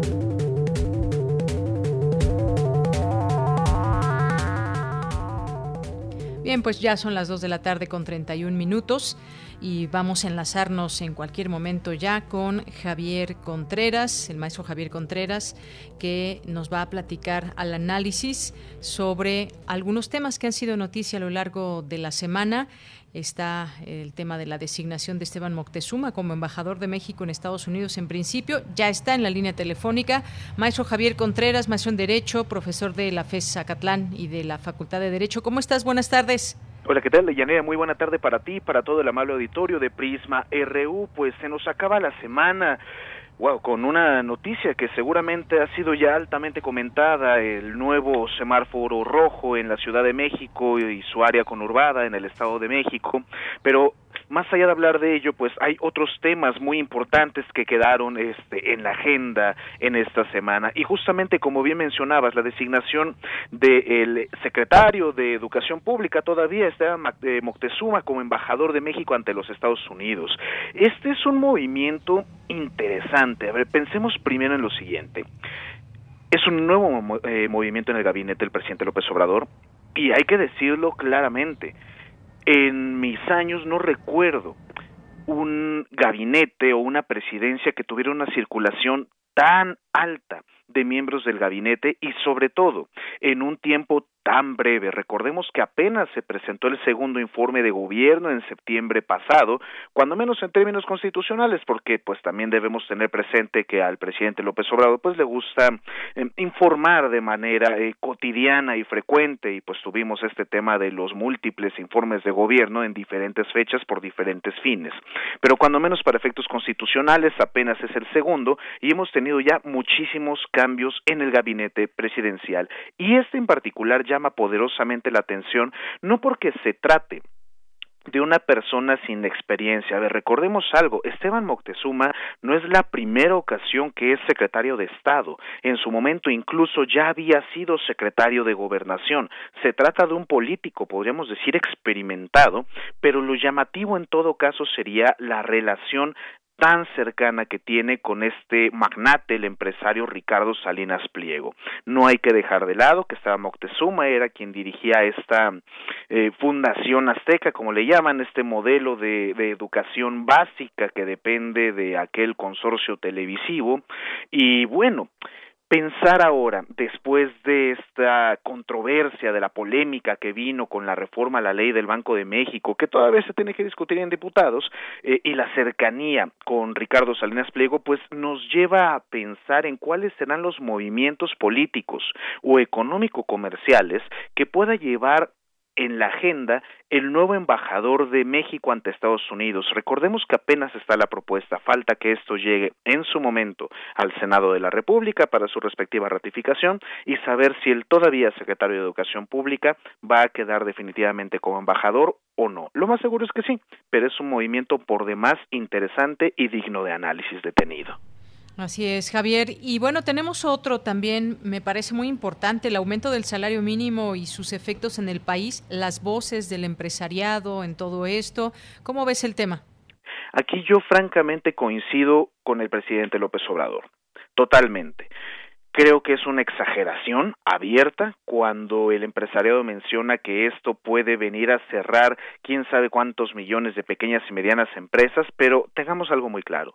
Aquí el mismo empresariado no se está haciendo en todo caso responsable de las mismas cuotas que debió haber pagado en términos de seguridad social cuando apenas fue el tema de la discusión del outsourcing y ahora cuando se habla acerca del salario mínimo, estamos hablando de un salario mínimo que había sido debilitado durante los últimos 30 años, reduciendo el poder adquisitivo de las y los trabajadores y que mucho me gustaría invitar también a nuestra comunidad de radioescuchas a que revisen dos cuentas en Twitter, particularmente una que ya he recomendado con anterioridad, Gatitos contra la Desigualdad, no es broma, así se llama, y la segunda, la de justamente el presidente de la CONASAMI, la Comisión Nacional de Salarios Mínimos, Luis Munguía, donde justamente se están sacando ya infografías y explicaciones mucho más amigables de cómo es que este aumento al salario mínimo no va a afectar de esta manera tan catastrófica como mencionan algunas voces del sector empresarial. Y recordemos algo, el sector empresarial también es diverso, perdónenme, pero al único que yo he escuchado decir estas historias del cataclismo internacional mundial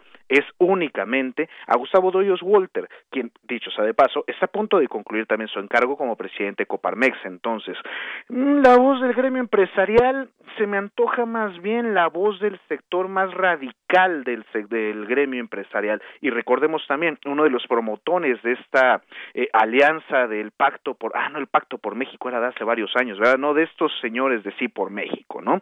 Entonces, pensemos que este aumento no es solamente necesario, sino justo para poder llevar una mejor estabilidad económica en términos de la economía familiar en los hogares mexicanos.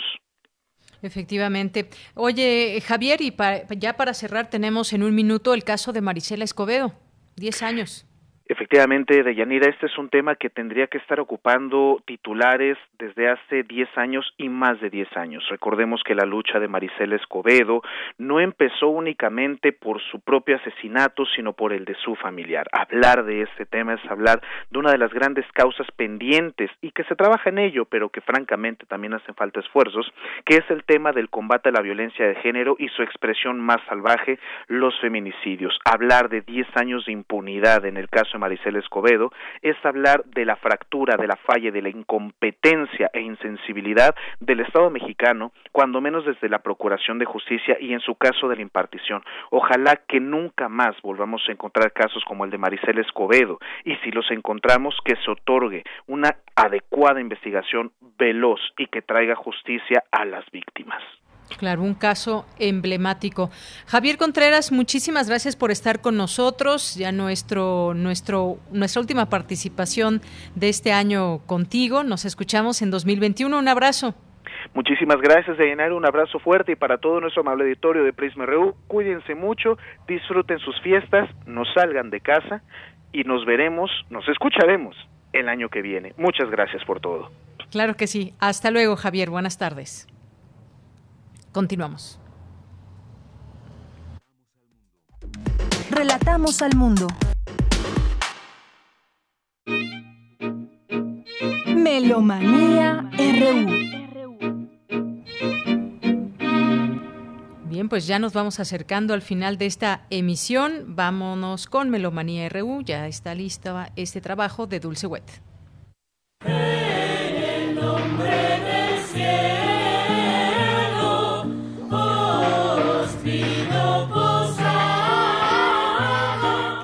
Muy buenas tardes amigos melómanos y equipo de Prisma RU.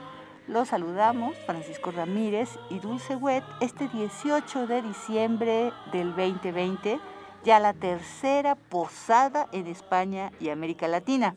Las posadas son un novenario. ¿Esto qué es? Una oración devocional que se extiende por nueve días, del 16 al 24 de diciembre. Esto sucede en los países latinoamericanos tanto México, Guatemala, Cuba y España, pero también en Estados Unidos en las regiones hispanas. Posada significa hospedaje, representa el embarazo de los nueve meses de María, Madre de Jesús, La tradición mexicana tiene ya 400 años, comienza en 1586. Esto tiene que ver también con lo que veíamos la semana pasada del solsticio de invierno que los aztecas celebraban el 12 de diciembre, Tonatzin Guadalupe, la madre de los dioses, el nacimiento. Y después, también en diciembre, el nacimiento del dios sol Huitzilopochtli. Diego de Soria, un fray en 1586, combina, fusiona estas dos tradiciones. Y ya son muchísimas culturas las que tienen esta tradición, no solo los católicos, sino los latinos protestantes también. Por eso escuchamos Para pedir posada y Entren Santos Peregrinos, disco realizado por el sello Luzman en México en el 2001 por Rodolfo Sánchez Alvarado, con los amigos y vecinos suyos y las voces de Caridad Castañeda, Javier Martínez y Eric Acosta.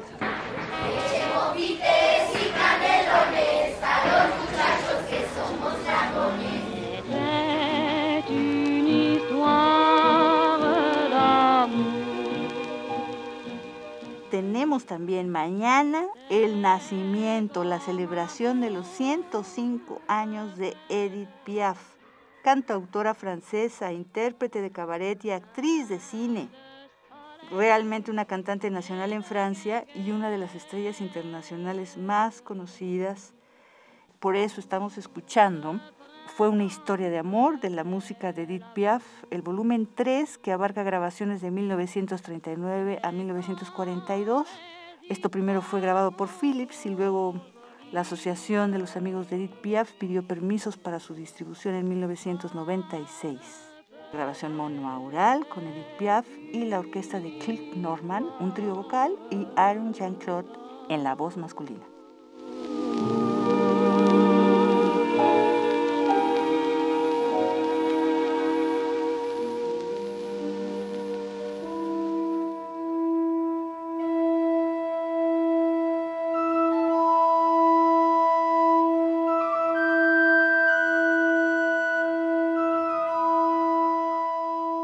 Tenemos también la invitación de Gustavo Delgado ya a la clausura del vigésimo octavo Festival Internacional de Órgano Barroco este domingo 20. Estará a cargo de cuatro organistas. También van a tocar en distintos órganos de seis países. Inglaterra, Alemania, Italia, Suiza, Islandia y México. Muy buenas tardes, apreciados amigos de Menomanía, Prisma RU de Radio UNAM Estoy aquí para invitarles a la clausura del vigésimo octavo Festival Internacional del Órgano Barroco. Este concierto se llevará a cabo pasado mañana, domingo 20 de diciembre, a las 15 horas. En este concierto de clausura contaremos con la participación de cuatro organistas. Se trata del organista alemán Martin Schmeiding, del organista suizo Marcus König, de la organista mexicana Ofelia Gómez Castellanos y de su servidor Gustavo Delgado Parra. El concierto está dedicado a obras de mi autoría. Recientemente, no hace mucho, la Facultad de Música de la UNAM publicó mi antología de obras para órgano y en este caso el concierto presenta una especie de retrospectiva de esta antología, una selección de obras que se toman de la antología y que son interpretadas en muy diferentes órganos. Yo creo que este es uno de los aspectos también interesantes porque se van a utilizar órganos en seis diferentes países. Tendremos órganos de México, de Inglaterra, de Alemania, de Italia, de Suiza y de Islandia. Yo creo que es muy interesante ver esas posibilidades que pueden tener estos instrumentos, digamos, teniendo características constructivas en ocasiones tan diferentes y dando colores instrumentales insospechados, lo cual pone de relieve la escritura de estas obras que yo tuve el gusto de realizar en esta antología de obras nos gustaría muchísimo que nos acompañara. Se trata del concierto de clausura pasado mañana, domingo 20 de diciembre, a las 15 horas. Agradezco mucho su atención. Esperamos que este festival haya sido de su agrado. Les invitamos a que sigan acompañándonos en actividades que esperamos podamos retomar de manera presencial en la parroquia de San Agustín este próximo año. Les deseamos todo lo mejor y una muy buena tarde. Gracias.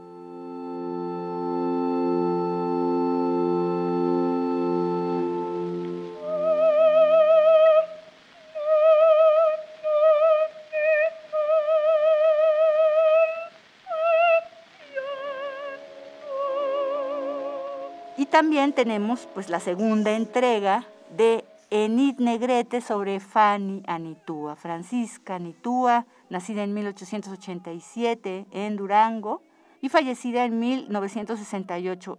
Ganó un concurso de radio en la estación local a los 10 años y la contrataron ya, pero bueno, estudió primero en Durango, luego en la Ciudad de México y luego, gracias a una beca que le consiguieron en el gobierno de Porfirio Díaz, estudió en Roma y debuta en el Teatro Nacional de Roma en 1910.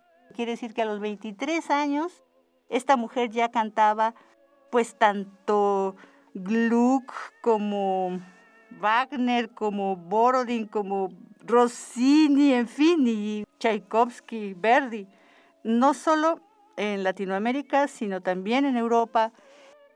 Escuchemos lo que nos dice Enid Negrete, la musicóloga especializada sobre ella. Fanny Nitua, después de haber encontrado esta documentación, muy probablemente sea la artista latinoamericana más importante de su tiempo. Es un producto del porfiriato, ella es becada por Porfirio Díaz y por Justo Sierra para que realice estudios en Italia, en donde va a debutar, en donde va a saltar a la fama casi de manera inmediata. Después de una carrera sumamente exitosa, que la vuelve la primera mexicana que va a cantar bajo la batuta de Arturo Toscanini o que va a colaborar con gente como Pietro Mascagni o Tulio Serafín, que abordó además papeles muy importantes para su tesitura, que la hicieron muy famosa como la Mneris o la Dalila, y que además va a tener hitos muy importantes como el que acabo de descubrir en el Teatro Real de Madrid, donde el mismo día, a las 5 de la tarde, interpreta una ópera de Wagner, las Valquirias haciendo el papel de Frica y a las 9 de la noche interpreta un papel de Verdi haciendo la Ulrica del Balo y Máscara.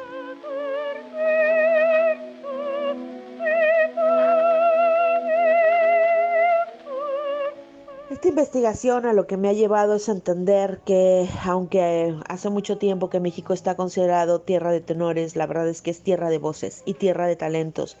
Y a lo que me lleva es a entender que las mujeres antes de tener derechos o antes de tener cualquier tipo de privilegio en nuestro país, ya demostraron que son artistas, ya demostraron el enorme nivel al que podían llegar. Y por esto es por lo que es tan importante que nosotros tengamos estos referentes, que nos recuerden lo que perdemos cada vez que una mujer en México desaparece, es asesinada o es ultrajada cuánto talento, cuánta inteligencia, cuánto amor, cuánta vida estamos perdiendo con cada una de estas desapariciones y cada uno de estos crímenes. México siempre ha sido una tierra de creadores y creo que esto es una de las cosas que tenemos que reivindicar. Nuestra capacidad artística, la capacidad creativa de nuestras mujeres y por supuesto la idea de que México es un país de cultura.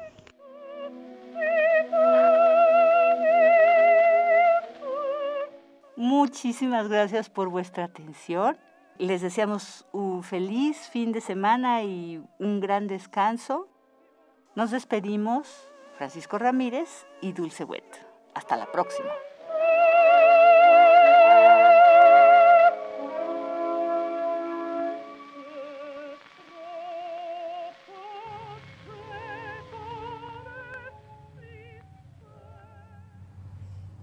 Dos de la tarde con 48 minutos y nos vamos ahora con esta, este último capítulo de la radionovela de los poetas errantes junto con la jugarreta y UNICEF. En esta ocasión nos presentan un nuevo comienzo con Pablo Castro.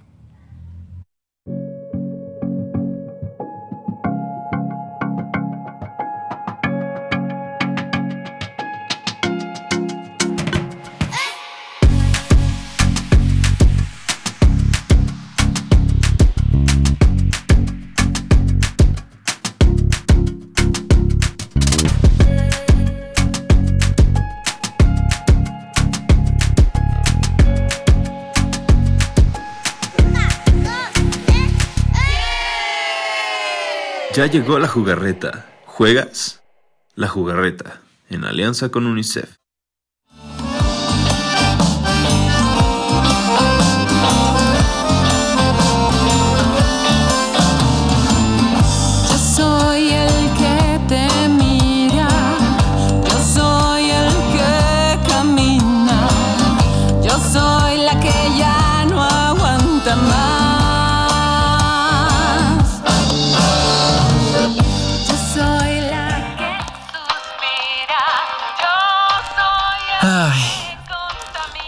¿Cómo te amo, mi florecita? Y yo a vos, José Luis.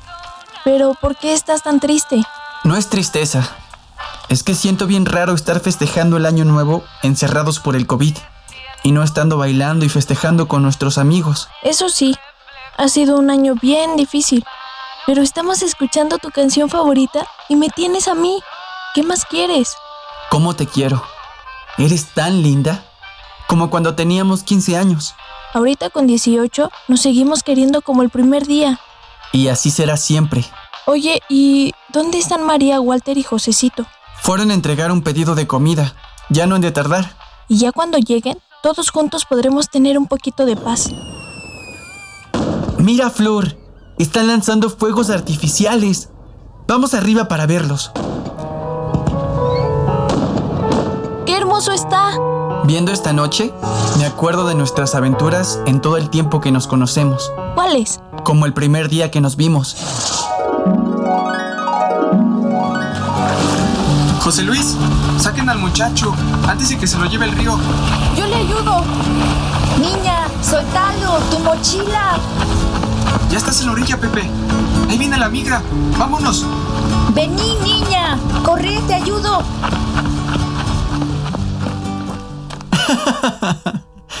Nada más empezamos nuestro viaje y yo ya estaba haciendo el ridículo. No, yo te tengo un recuerdo mejor. Cuando Walter interrumpió la boda de María para que estuvieran juntos. Pablo Gutiérrez, ¿acepta usted a esta mujer, María López, como su legítima esposa? ¿Pablo Gutiérrez? ¿Y Walter? ¿Quién es Pablo? Acepto. Es muy tarde, Flor. No podemos hacer nada. María López, ¿toma usted a Pablo Gutiérrez como su legítimo esposo? María, di que no. Yo... Yo... María, espera. Walter, ¿qué haces? En mi vida, no habrá más cariño que tú. Era su ex. Pobre Pablo. Era su ex. Que no se escapen. Vamos con ellos, José Luis. Mejor que las telenovelas. Y en vivo. Mira, ya nos está llamando María. Ya no han de tardar en llegar. ¿Hola? José Luis, ayúdanos. Josecito se puso mal. ¿Qué pasó? Estábamos comiendo algo y Josecito se desmayó. Por favor, vengan cuanto antes. ¿Qué pasa, José Luis? Josecito está mal. Tenemos que ir al hospital para ayudarlos.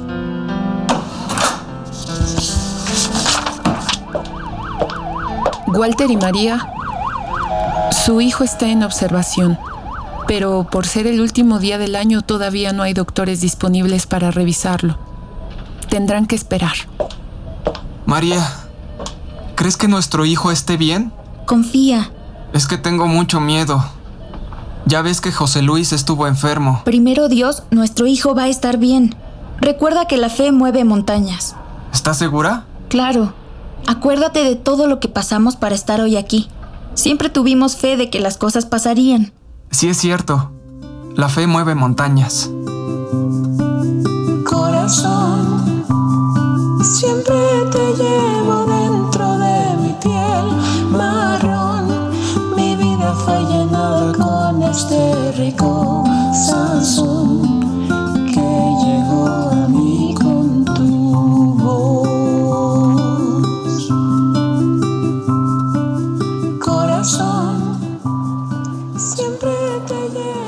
tardes. Somos Flor y José Luis. Buscamos a Walter y María.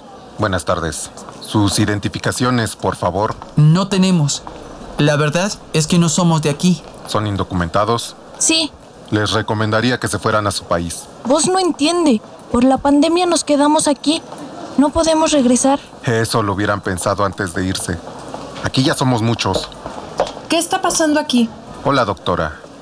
Ellos dos quieren entrar, pero ni siquiera son de este país. ¿Y cuál es el problema? Que no deberían estar aquí. No, el que no debería estar aquí es usted. Por humanidad no se puede correr a nadie, y menos en estos tiempos. Todos merecemos ser tratados con respeto. ¿Usted? Sí, Flor, yo soy la doctora y su vecina. Escuché que necesitaban ayuda y vine cuanto antes. ¿Entonces sí podemos pasar? Claro, vamos rápido. Tenemos que revisar a Josecito. Y al final me lo habías dicho. Después de la tormenta hay un silencio en lo que digo. Es de donde viene tu paz. Y te miro y sé muy bien a dónde voy. Solo quiero. Ay, gracias por venir, Flor. No me agradezcas, María. Tú y yo ya no somos amigas. Eres mi hermana. Sí, es cierto. Y prometimos siempre estar juntas. En las buenas y en las malas. Mira, Flor, ya vienen Walter, José Luis y la doctora. Doctora, ¿qué tiene mi Josecito? No te preocupes, María. No es nada grave. Se intoxicó con algo que comieron en la calle. Pero con reposo y esta medicina, en unos días estará como nuevo. Ay, Walter, te dije que no comiéramos afuera, pero tú siempre de terco. Bueno, pues, pero no me regañes. Doctora, ¿cuánto le debemos? No tenemos mucho dinero, pero le prometemos que en unos días juntamos para su pago. Ustedes no me van a pagar. Entonces, ¿quién? Nadie. Hoy es un día especial. Fue un año duro. Y qué mejor empezar el siguiente con amor y ayudándonos. ¿Lo dice en serio? Claro, María. Ustedes son un ejemplo de amor y unión. Y este es mi regalo de año nuevo. Muchas gracias. Tengo que irme. Que pasen un bonito día y feliz año nuevo. Doctor, espere. ¿Usted cómo va a festejar hoy? ¿Yo? En mi casa. Venga con nosotros. La invitamos a cenar. Nada más somos cinco. Sí, con mucho gusto. Vamos a festejar. La voz que me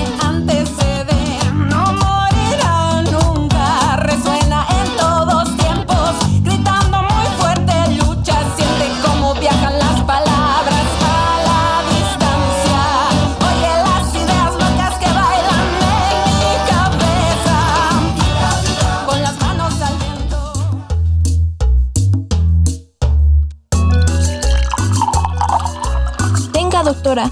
Es ponche. Lo aprendimos a hacer en México. Está riquísimo, muchas gracias. Hace un ratito estaba triste por estar lejos de mi familia. Con ustedes entendí que la familia son las personas que te apoyan y están contigo. Puedo decir que en mi corazón ya tengo otra familia. Sí es cierto, José Luis.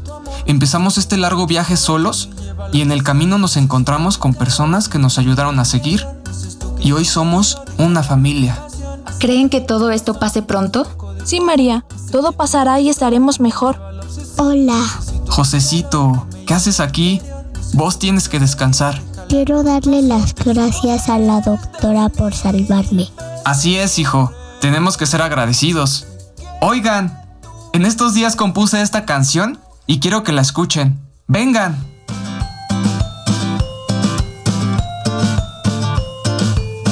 Hola, somos los poetas errantes. Te queremos dar las gracias a ti que nos escuchaste en todas nuestras aventuras. Hoy queremos que escribas, aunque sea en una pequeña nota, a todas las personas que te han ayudado para estar hoy aquí. Que te hayan dado un consejo o una palabra de ánimo. Y agradeceles de corazón. Muchas veces lo que vivimos es muy duro, pero siempre encontraremos una familia que nos apoyará. Nosotros te prometemos que dentro de muy poco las cosas mejorarán. Todo pasará y tendremos un mejor lugar. Ustedes son nuestro ejemplo y ahora nuestros amigos. La música y el sonido siempre nos unirán aunque estemos muy lejos. Gracias por dejarnos tocar su corazón. Y algún día nos volveremos a encontrar. ¡Los queremos mucho! Siento que a pesar de mi pasado, al estar entre tus brazos, nada puede hacerme daño por tu luz, por tu luz.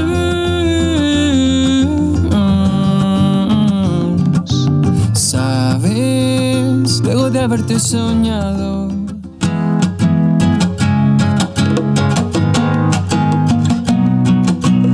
Participamos en este programa Pablo Castro, Leslie Estrada. Dan Alba, Dana Ramos, Alejandro Tiscareño, Lupita Buenrostro, Renata Ganem, Adrián Antonio, León Galván, Sergio Vargas. Gabriel Gutiérrez. y Marta Romo. poeta soy, errando voy, buscando el sonido que dejó tu voz, mi corazón, alcanzando el tuyo es un destino decidido, escúchame. Poetas errantes. La jugarreta, en alianza con UNICEF. Pues con esto nos despedimos. Muchas gracias por su atención. Terminamos con muchas emociones encontradas. No nos resta más que abrazarlos a todos ustedes, Radio Escuchas. Es muy importante que estén ahí, significa mucho para nosotros. Gracias a todo el equipo, a nuestros directivos. Nos escuchamos el siguiente lunes 28. Aquí estará mi compañera Virginia Sánchez, Vicky, en estos micrófonos. Así que, pues que tengan una feliz Navidad, que reciban en la medida de lo posible un buen año 2021. Se despide a nombre de todo el equipo de Yanira Morán. Buenas tardes y buen provecho.